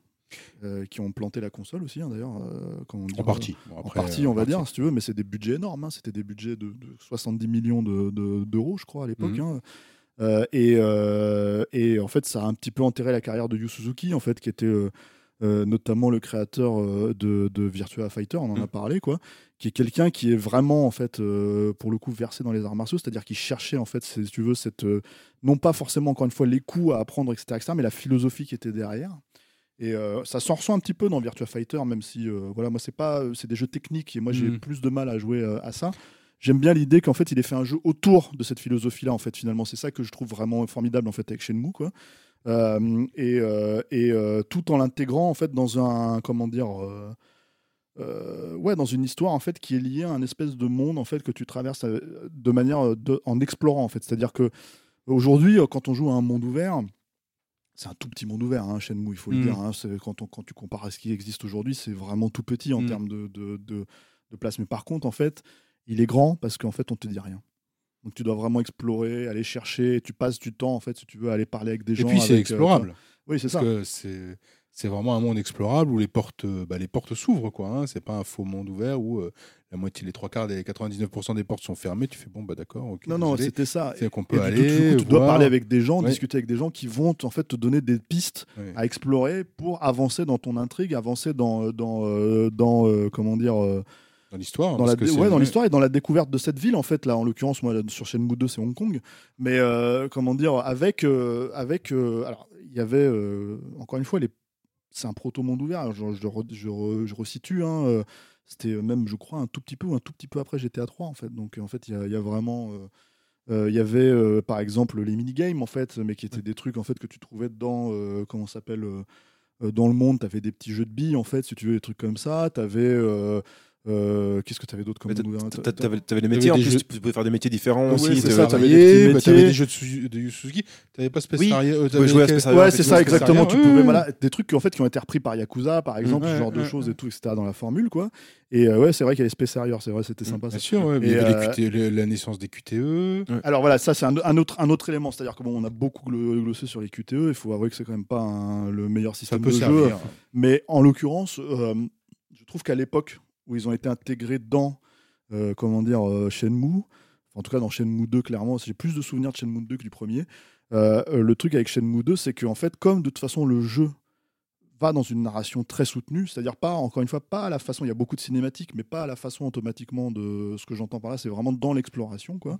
Euh, bah moi, ils m'ont beaucoup moins dérangé en fait. Il y a deux trois moments où tu te plantes, hein, mais en fait, ils fonctionnaient dans une espèce de grande scène d'action qui était assez prenante en fait dans la façon dont elles étaient présentées quoi. Donc du coup, tu avais une grosse dynamique de mise en scène, une grosse dynamique de ça et effectivement, des fois tu pouvais te planter, ah putain, j'ai pas appuyé sur X, j'ai appuyé sur Y. Bon, tu vois, je me suis pris un coup de latte mais tu recommençais très vite tout de suite. Et euh, disons que ce que eux arrivaient à faire, la plupart des jeux n'ont pas forcément euh, tu vois, ils l'ont Mm. vraiment utilisé comme un système plutôt comme un élément narratif en fait dans lequel tu vas jouer quoi. Ouais. Et euh, du coup, il y, a- il y a une façon d'aborder ça sous un autre prisme en fait qui le rendait un petit peu unique et un peu différent. Euh, ce qui fonctionnait bien, quoi. Et puis il y a ce truc, en fait, tout bêtement, de, de, de- comment dire. euh, moi, mes passages préférés, en fait, si tu veux, dans Shenmue 2, c'est d'aller apprendre les, les mouvements d'arts martiaux avec un vieux maître Ouais. chinois dans un, dans, un, dans, un, dans un jardin, en fait, si tu veux, public, quoi. Et le mec, en fait, te dispense une philosophie et il y avait quelque chose d'assez touchant, en fait, d'assez euh, d'assez fonctionnement, d'assez fonctionnel, assez, assez, euh, assez émouvant parce que, justement, il y avait, en fait, euh, cette. euh, ouais, tu sentais que c'était ce qu'il voulait faire vraiment, en fait, si tu veux. C'est-à-dire que les moments intimistes que, finalement, à l'époque, en tout cas, à ma connaissance, le jeu rare, vidéo hein. te Ouais. proposait très, Très rare, rarement, quoi. Très, très rare. Aujourd'hui, c'est pas, c'est pas devenu un lieu commun, mais on, on- on a fait plus souvent déjà cette Ouais, intimité. Et d'ailleurs, elle est largement traitée dans des jeux, notamment indé, pas que, Mm. mais notamment indé. Effectivement, à l'époque, c'est un ovni. Hein. Enfin, je dis 99 et 2001, même 2001. Qu'est-ce que c'est- que ce truc Ça l'est toujours. D'ailleurs, ça l'est toujours. Hein. euh, Et on le met avec- en numéro un, mais ça reste toujours un, un élément. On peut travailler, quoi. Travailler Mm. dans un jeu vidéo. Enfin, Mm. euh, mais monsieur, vous n'y pensez pas. euh, Ouais. Vous êtes fou, tu vois. Mais non, Le mais mec, il te fait bosser pour aller. Tu fais, mais le- le- porter des caisses, euh, Ouais. tu vois, enfin voilà. Mais, mais t'avais, t'avais, t'avais ce truc en fait de, de, de te dire en, en gros, si tu veux, euh, tu sais quoi, je vais recréer le quotidien. Et en fait, si tu veux, euh, à travers la, la façon de recréer ce quotidien, tu vas être immergé dans mon monde. Et mine de rien, à l'époque, c'était assez. Bon, je pense que tu avais des RPG qui le faisaient un petit peu, des trucs comme ça, mais c'était assez, euh, comment dire, euh, euh, bon, c'était déjà distinctif parce que c'était un jeu en 3D. Euh, et c'était assez. C'était pas encore le, le cheval de bataille d'un GTA. C'est-à-dire GTA 3, c'était pas tout à fait ça. GTA 3, il y avait vraiment des fetched quests, tu allais chercher des trucs et tout. Là, il y avait ça, il y avait cette logique-là. Il y avait une ville immersive. hein. À l'époque, il faut être, faut être honnête, elle était. Bon, aujourd'hui, tu y joues, c'est, elle est vide, hein, mais, mais à l'époque, elle était assez immersive et tout. Mais là, justement, en fait, elle était, elle était euh, immersive. Enfin, dans Shenmue, c'est immersif parce qu'il y a tous ces personnages un peu truculents que tu vas rencontrer, que tu vas, voilà, euh, tu vois, une grosse matrone, tu vois, euh, un vieux, un vieux, un vieux, un vieux sage, tu vois. Et tous ces trucs, en fait, font que bah, tu es totalement pris dans le truc. Euh, tu avais vraiment l'impression, moi, je trouve, de jouer à quelque chose de totalement nouveau à l'époque. Je, je fais la distinction parce qu'il y a Shenmue 3 qui est sorti depuis et en fait c'est- un crève-cœur en fait de, de- de lancer un truc comme Shenmue 3 parce qu'en fait tu as l'impression que le temps s'est totalement arrêté Mm. Et t'attends d'un mec comme Yu Suzuki bon, évidemment il n'a plus les moyens il n'a pas les mêmes moyens qu'à cette époque là Oui, qui a inventé pendant 20 ans, enfin C'est 10, ça. 20 ans, la- qui, qui a inventé, enfin, en gros, le Laura de Sega, c'est quand même beaucoup lui, Ouais, quoi. voilà exactement C'est Hang-On, c'est Space Harrier, C'est l'âge d'or de, de- des salles d'arcade, hein. Ouais, donc Virtua Fighter, donc qui se retrouve intégré euh, lui-même dans Shenmue et Shenmue 2. Oui, bah oui, il a, il a, il a pas les moyens de. il n'a pas- trouvé les moyens. euh, mais en tout cas, il a trouvé les moyens d'en- faire un 3, ce qui Oui. est déjà assez exceptionnel pour une saga qui, Mais- littéralement. euh, voilà, bah, mais qui a pas une- littéralement 20 ans de retard en fait Oui. c'est ça le truc en fait c'est Oui, quand mais qui n'est pas une réussite 3. euh, financière, c'est-à-dire que vraiment qu'à foirer là. Ah oui, non, mais déjà, déjà lui- voilà. mais pour une raison très simple, c'est que je pense en fait qu'il est aussi, euh, il est aussi euh, tributaire de, de ce que représente, ce qu'est censé représenter Yu Suzuki, c'est-à-dire dans l'industrie, c'est-à-dire qu'en gros, c'est quelqu'un qui a toujours fait évoluer le médium. Et là, en gros, si tu veux, tu te retrouves avec un jeu totalement passéiste. Mm. Et en fait, moi, j'ai à peine joué. En fait, oh, très honnêtement, j'ai joué 3-4 heures. J'ai fait allez, salut. Je l'ai mis de côté parce que c'est- pas possible en fait. Shenmue 3, c'est c'est trop, hein, ça fait trop mal en fait de, de, de- jouer à ça. Mais, euh, mais voilà, ce qui est assez étonnant, c'est que pour peu qu'on se remette, parce que c'est des jeux qui ont vieilli, hein, les Shenmue, pour peu qu'on arrive à se remettre, ils sont disponibles hein, maintenant en fait sur les Ouais. consoles actuelles et tout. Euh, ça la, la magie fonctionne quand même parce que tu, tu- tu reviens un petit peu en arrière, tu te dis oui d'accord effectivement c'est on, on constate l'importance en fait et quelque part si tu prends le temps de jouer à un jeu qui ne te donne pas en fait toutes les clés tout de suite euh, tu t'es immergé en fait dans le, dans, dans le truc et ça fonctionne vraiment bien et avec encore une fois là parce qu'on a parlé beaucoup de tout ce qu'il y a Mm. autour mais avec l'idée en fait si tu veux que ton personnage va euh, comment dire euh, apprendre à se battre vraiment pour trouver l'assassin de, de- de son, Son père, père, si tu veux, pour être au niveau de ça. Alors, c'est une histoire à rallonge, hein, parce qu'on n'y Mm. est pas. hein. À la fin du 2, il y avait un cliffhanger, un fameux cliffhanger qui Mais ça avait- devait faire 11 chapitres. Et avait 10 euh, on arrive à la fin du 6 ou 7e chapitre, je Ouais. crois, à la fin de Shenmue Ouais. 2. Euh, mais le combat a son importance, c'est le combat, garder une, euh, vraiment une part euh, essentielle dans, Euh, dans cette Ouais, aventure. bah, ce qu'en plus, à la base, c'est vraiment, enfin, le projet de base, c'est trouver un, un- comment dire, intégrer à Virtua Fighter un élément narratif. Mm, Donc c'est vraiment ça, c'est le combat au centre, et après derrière se grève justement tout, tout le côté narratif. Oui, alors que maintenant, on a plutôt un regard inverse, c'est-à-dire qu'il a inversé la, la donne, c'était le monde. Le, le combat fait partie du monde, mais ce n'est qu'une partie intégrante du monde, et même s'il est essentiel, il fait jouer avec. euh, voilà. Donc Shenmue, Shenmue 2, bah, pour nous, mais je pense que c'est cohérent parce que bon voilà. Euh, euh, et effectivement, pour toi, Pierre, je retrouve Bushido Blade. Donc, mais c'est quand même un retour au réalisme quand même, parce Oui. que voilà, des, des jeux comme Shenmue, si on dit un descendant, si on donne des descendants de monde ouvert, moi je dirais plutôt Red Dead 2 dans le sens organique, enfin vivant où il y a quand même euh, un enjeu réaliste qui s'in- qui s'invite quelque part. Alors, évidemment, euh, il faut pas. Si vous jouez à Shenmue, vous n'allez pas voir euh, Red Dead 2. hein, c'est pas, ce que- c'est pas ce que je vous dis. Mais euh, dans l'esprit, ouais, exactement. Ouais, ouais, dans l'esprit, ça, c'est quand même une date parce que je, bah, je reviens, on finira par Julien, Julien Inverno qui lui disait, euh, c'est des jeux qui qui se referont peut-être jamais ou rarement. Bah, il Ouais. parlait comme ça de Red Dead 2, il, parlait comme ça de, de Shenmue, et c'est vrai que c'est des, c'est pas des anomalies, mais c'est des raretés Il y a un questionnement en fait, c'est- c'est- c'est-à-dire à ce prix-là, le- je pense à, que à ce budget-là. Après, il y a, Aujourd'hui, hein. après, il y a un questionnement en fait qui se pose quand même, mais c'est mine de rien, on va dans, dans aujourd'hui, on te parle de métaverse, on te parle de trucs comme ça. C'est censé être des mondes immersifs. Ces mondes-là, en fait, tu peux pas, ça peut pas marcher que par le réseau social. C'est-à-dire, il y a forcément à un moment donné, il y a des règles de jeux vidéo qui vont s'intégrer en fait, si tu veux, même s'ils s'en rendent pas forcément compte, même si, même si les gens, euh, on va dire les gens qui ne jouent pas ne se rendent pas compte en- arrivant dans le métaverse, tu vois, pour l'instant c'est ridicule, on voit les, des trucs des carrefours et tout ça, bon voilà, Mm. mais tu vois, je veux dire, le truc c'est que pour peu que ça soit poussé, pour peu que ce soit, je veux dire, euh, euh, comment dire, euh, développé à mort, il y aura forcément des règles d'immersion du jeu vidéo Bien en fait, sûr. qui vont Mais venir, c'est- et il y aura forcément, à mon avis, le truc avec le monde ouvert, il y en aura des mondes ouverts, il y en a plein, mais je veux dire, euh, qui vont aller dans cette direction-là, c'est sur ces trucs-là que les innovations vont arriver. À Oui, je comprends. Mais oui, puis la- euh, la- si tu le fait euh, d'imposer le réalisme euh, voilà, c'est ça. dans, dans, dans un monde de jeu, en tout cas. dans un monde virtuel, en Ouais, fait. de toute façon, ils, sont forcés de base parce qu'ils utilisent un médium que eux utilisent déjà quand ils parlent de gamification de leur, euh, Mm. de, de, de- de leur solution, de leur site, de leur. Et donc en fait, quand tu utilises en plus ce médium-là, tu es forcément obligé d'y mettre des éléments de jeux vidéo. Ils peuvent pas se dire que le public qui vise, qui est un public globalement de jeux vidéo, qui est habitué à ce médium-là, tu peux pas leur enlever en fait des, des, des bases et des, des, des codes. On est quand même loin des coups de tatane. Voilà, hein. c'est ça, j'allais dire. C'est la question, c'est est-ce que tu vas mettre des coups de où à est tes la- amis sur Facebook Où est le grand écart sur Où est le grand écart de Van. Où est, où est le grand écart de Van Damme? Il a disparu. C'est la nouvelle On version du plus. Dans la nouvelle, tu- ouais, Bon, euh, on va s'arrêter là. Il y avait euh, l'idée aussi de, de, de vous dire les jeux à éviter, mais ça va être en une phrase ton Oui. jeu à éviter. Alors moi, c'est alors c'est Star Wars Master of Terraskazi. Alors, ce demander ce si t'allais dossier? le mettre, tu Star Wars, tu vas Qu'est-ce que c'est que ce hein, tu vois. dossier là Alors, euh, le, le, le Terraskazi, c'est un art martial dans, le- dans, le, dans le lore de Star Wars, Ouais. qui est d'ailleurs utilisé dans cet excellent film qui est Solo. Et, euh, et donc, en fait, c'est un jeu qui est basé là-dessus. que Et le meilleur, quoi. Tu cites que les meilleurs Ah, bien films sûr, et les jeux de les- tous les temps. les là. D'un références. coup. Et donc, c'est un jeu qui est euh, atroce, où, en fait, euh, du coup, tous les personnages qui font le, le Terraskazi sont complètement désarmés face à des Jedi qui ont le sabre laser ou des gens qui ont des flingues. Donc, littéralement, si on joue un normal. personnage. C'est Tu ça, gagnes, c'est ça en fait. C'est gagnes. réaliste en fait, c'est vrai, c'est ça la vraie question. C'est ça le résultat d'un laser. Tu gagnes. Ok, alors comment tu dis ça? Star Wars Masters of Terraskazi. Ok, sublime. C'est magnifique ça. J'ai- Ça, me donne envie. Très connu ça me pour donne être un presque- gros nanar. Ouais, hein. Ça me donne presque envie d'y jouer. Toi, t'as un nanar dans le coin? Oui, oui, bien sûr. Quoi? Attends, alors, moi, moi, c'est un jeu qui existe, mais qui n'existe pas. Ouais, alors. Si vous allez sur archive.org, vous tapez Steven Seagal, Ouais. et vous allez trouver en fait la petite démo de 10 minutes qui a jamais été terminée, en fait, si tu veux, sur un jeu en fait avec Steven Seagal dans le rôle. Hein, tu vois, Euh, qui joue là, tu vends du Steven, rêve. tu vois. Là, on Voilà. est très loin de Shenmue. Ça Et me voilà, plaît Steven- beaucoup. Donc de- évidemment, dans ce, dans ce jeu, il est, il est fin. Ouais, bien sûr, évidemment. il est agile. il est agile, il souple. 20 ans, c'est ça Et il sent le poisson. Et en fait, le truc, c'est que donc du coup, en fait, euh, euh, en gros, c'est un jeu, c'est- jouable. Alors, c'est jouable de comment t'appelles ça C'est injouable, hein. je veux dire, voilà. Mais, mais en fait, en gros, t'as les mouvements de Steven, tu vois. Alors, c'est c'est- c'est une démo. Comme euh, Jet Li, euh, t'as la. Ouais.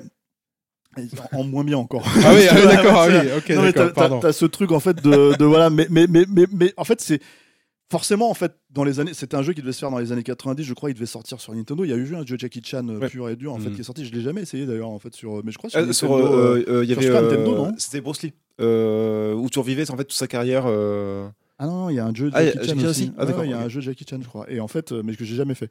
Et en gros, si tu veux, il y a, il y a- il y a un fantasme en fait de- d'aller voir effectivement au-delà de, c'est-à-dire euh, de, de- de- des- des gens qu'on cite en fait dans Tekken ou dans ou dans Soul Calibur ou dans peu importe. Il y a euh, comment dire euh, euh, cette idée ou dans Mortal Kombat, j'allais dire plutôt. euh, Il y a cette idée en fait, si tu veux, que ces, art- ces artistes d'arts martiaux, bah en fait, en gros, on aimerait les voir en fait dans un jeu vidéo pour les jouer. T'as envie d'être Steven Seagal, tu vois, forcément, tu vois. Enfin, forcément, Ouais. tu t'as envie C'est- d'être beau, d'avoir un catogan. Certains, certaines d'avoir, euh, personnes. tu vois, Ouais. ça dépend quand ce, mais ce oui charisme de pervers narcissique total, tu vois. Genre, donc c'est voilà. Et, euh, et malheureusement, ce jeu n'a jamais vraiment jamais vraiment sorti. D'après ce que j'ai compris, parce que cette démo, enfin cette build, je sais pas ce que c'est exactement. En fait, est, est- est- est apparu, mais bien des années après, il y a quelqu'un qui l'a mis sur Qu'il a internet. lâché, qu'il avait chez lui Euh, et qu'il l'a lâché. Voilà, c'est ça. C'est un petit peu jouable si tu arrives à faire marcher le truc et tout ça, etc. etc. Des gens mieux, mieux, mieux versés dans la technique, toi, moi, y arriveraient, quoi, tu vois. Mais alors, c'est, c'est oui, c'est- c'est nul en fait. Si tu veux, dans- ça se passe dans, une- dans des usines. Tu as des espèces de trucs où tu dois sauter par-dessus des, des euh, comment dire, des, des, des obstacles. En fait, tu, tu tombes tout le temps dedans. Enfin, tu vois. Genre moi, le peu que j'ai joué, c'est, c'est t'as pas du tout l'impression d'être aussi majestueux et, et comment dire, et gracieux que Steven Seagal, quoi. Tu vois, voilà. Donc, euh, D'antan. D'antan, tu vois, voilà. Tu vois. Non, mais Ok, même aujourd'hui, d'accord. Steven n'a pas changé. Il est, il est Bon, toujours bah, aussi alors, beau, c'est les jeux à éviter qu'il ne faut pas éviter, donc il faut aller sur Et en même temps, archive.org. faut arriver à le trouver. Ouais, non, ouais, il faut le Donc, gratter. euh, voilà quoi. Euh, moi, j'ai mis Enter the Matrix quand même parce que Oui. il me, me Ouais, attends, semblait. c'est vrai que c'était pourri ça. Ah, bah ça Ouais. c'était pourri. Alors, non. Alors, au niveau du transmédia, parce que les, les sœurs Mm. Wachowski euh, ont toujours eu un regard euh, Mm. assez intéressant d'ailleurs sur le fait de comment on développe l'univers. Ouais. Ok. D'ailleurs, ça se passe quelques temps avant Matrix Reloaded. Il y a un peu d'explication. Si je regarde juste le terme narratif, enfin le, le- le côté narratif, ça raconte des choses avant, etc.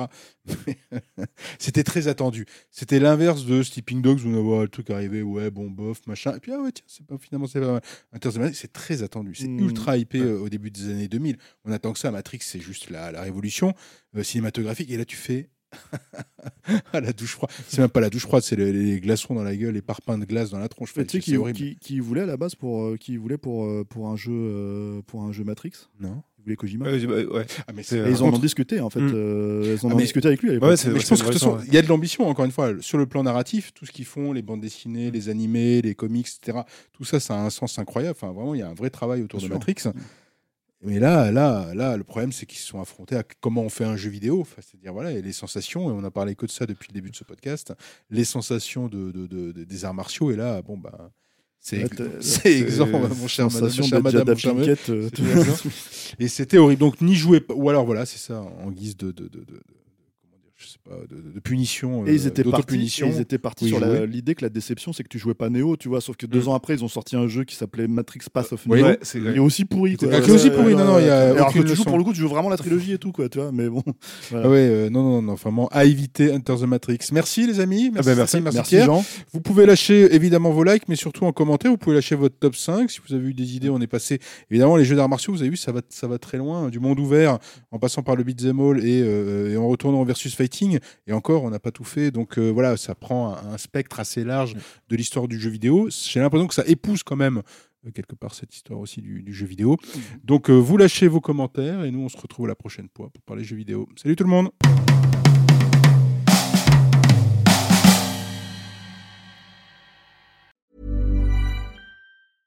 Hey, it's Paige DeSorbo from Giggly Squad. High quality fashion without the price tag. Say hello to Quince.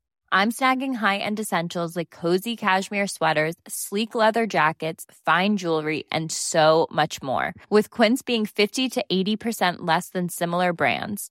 And they partner with factories that prioritize safe, ethical, and responsible manufacturing. I love that. Luxury quality within reach. Go to quince.com slash style to get free shipping and 365 day returns on your next order.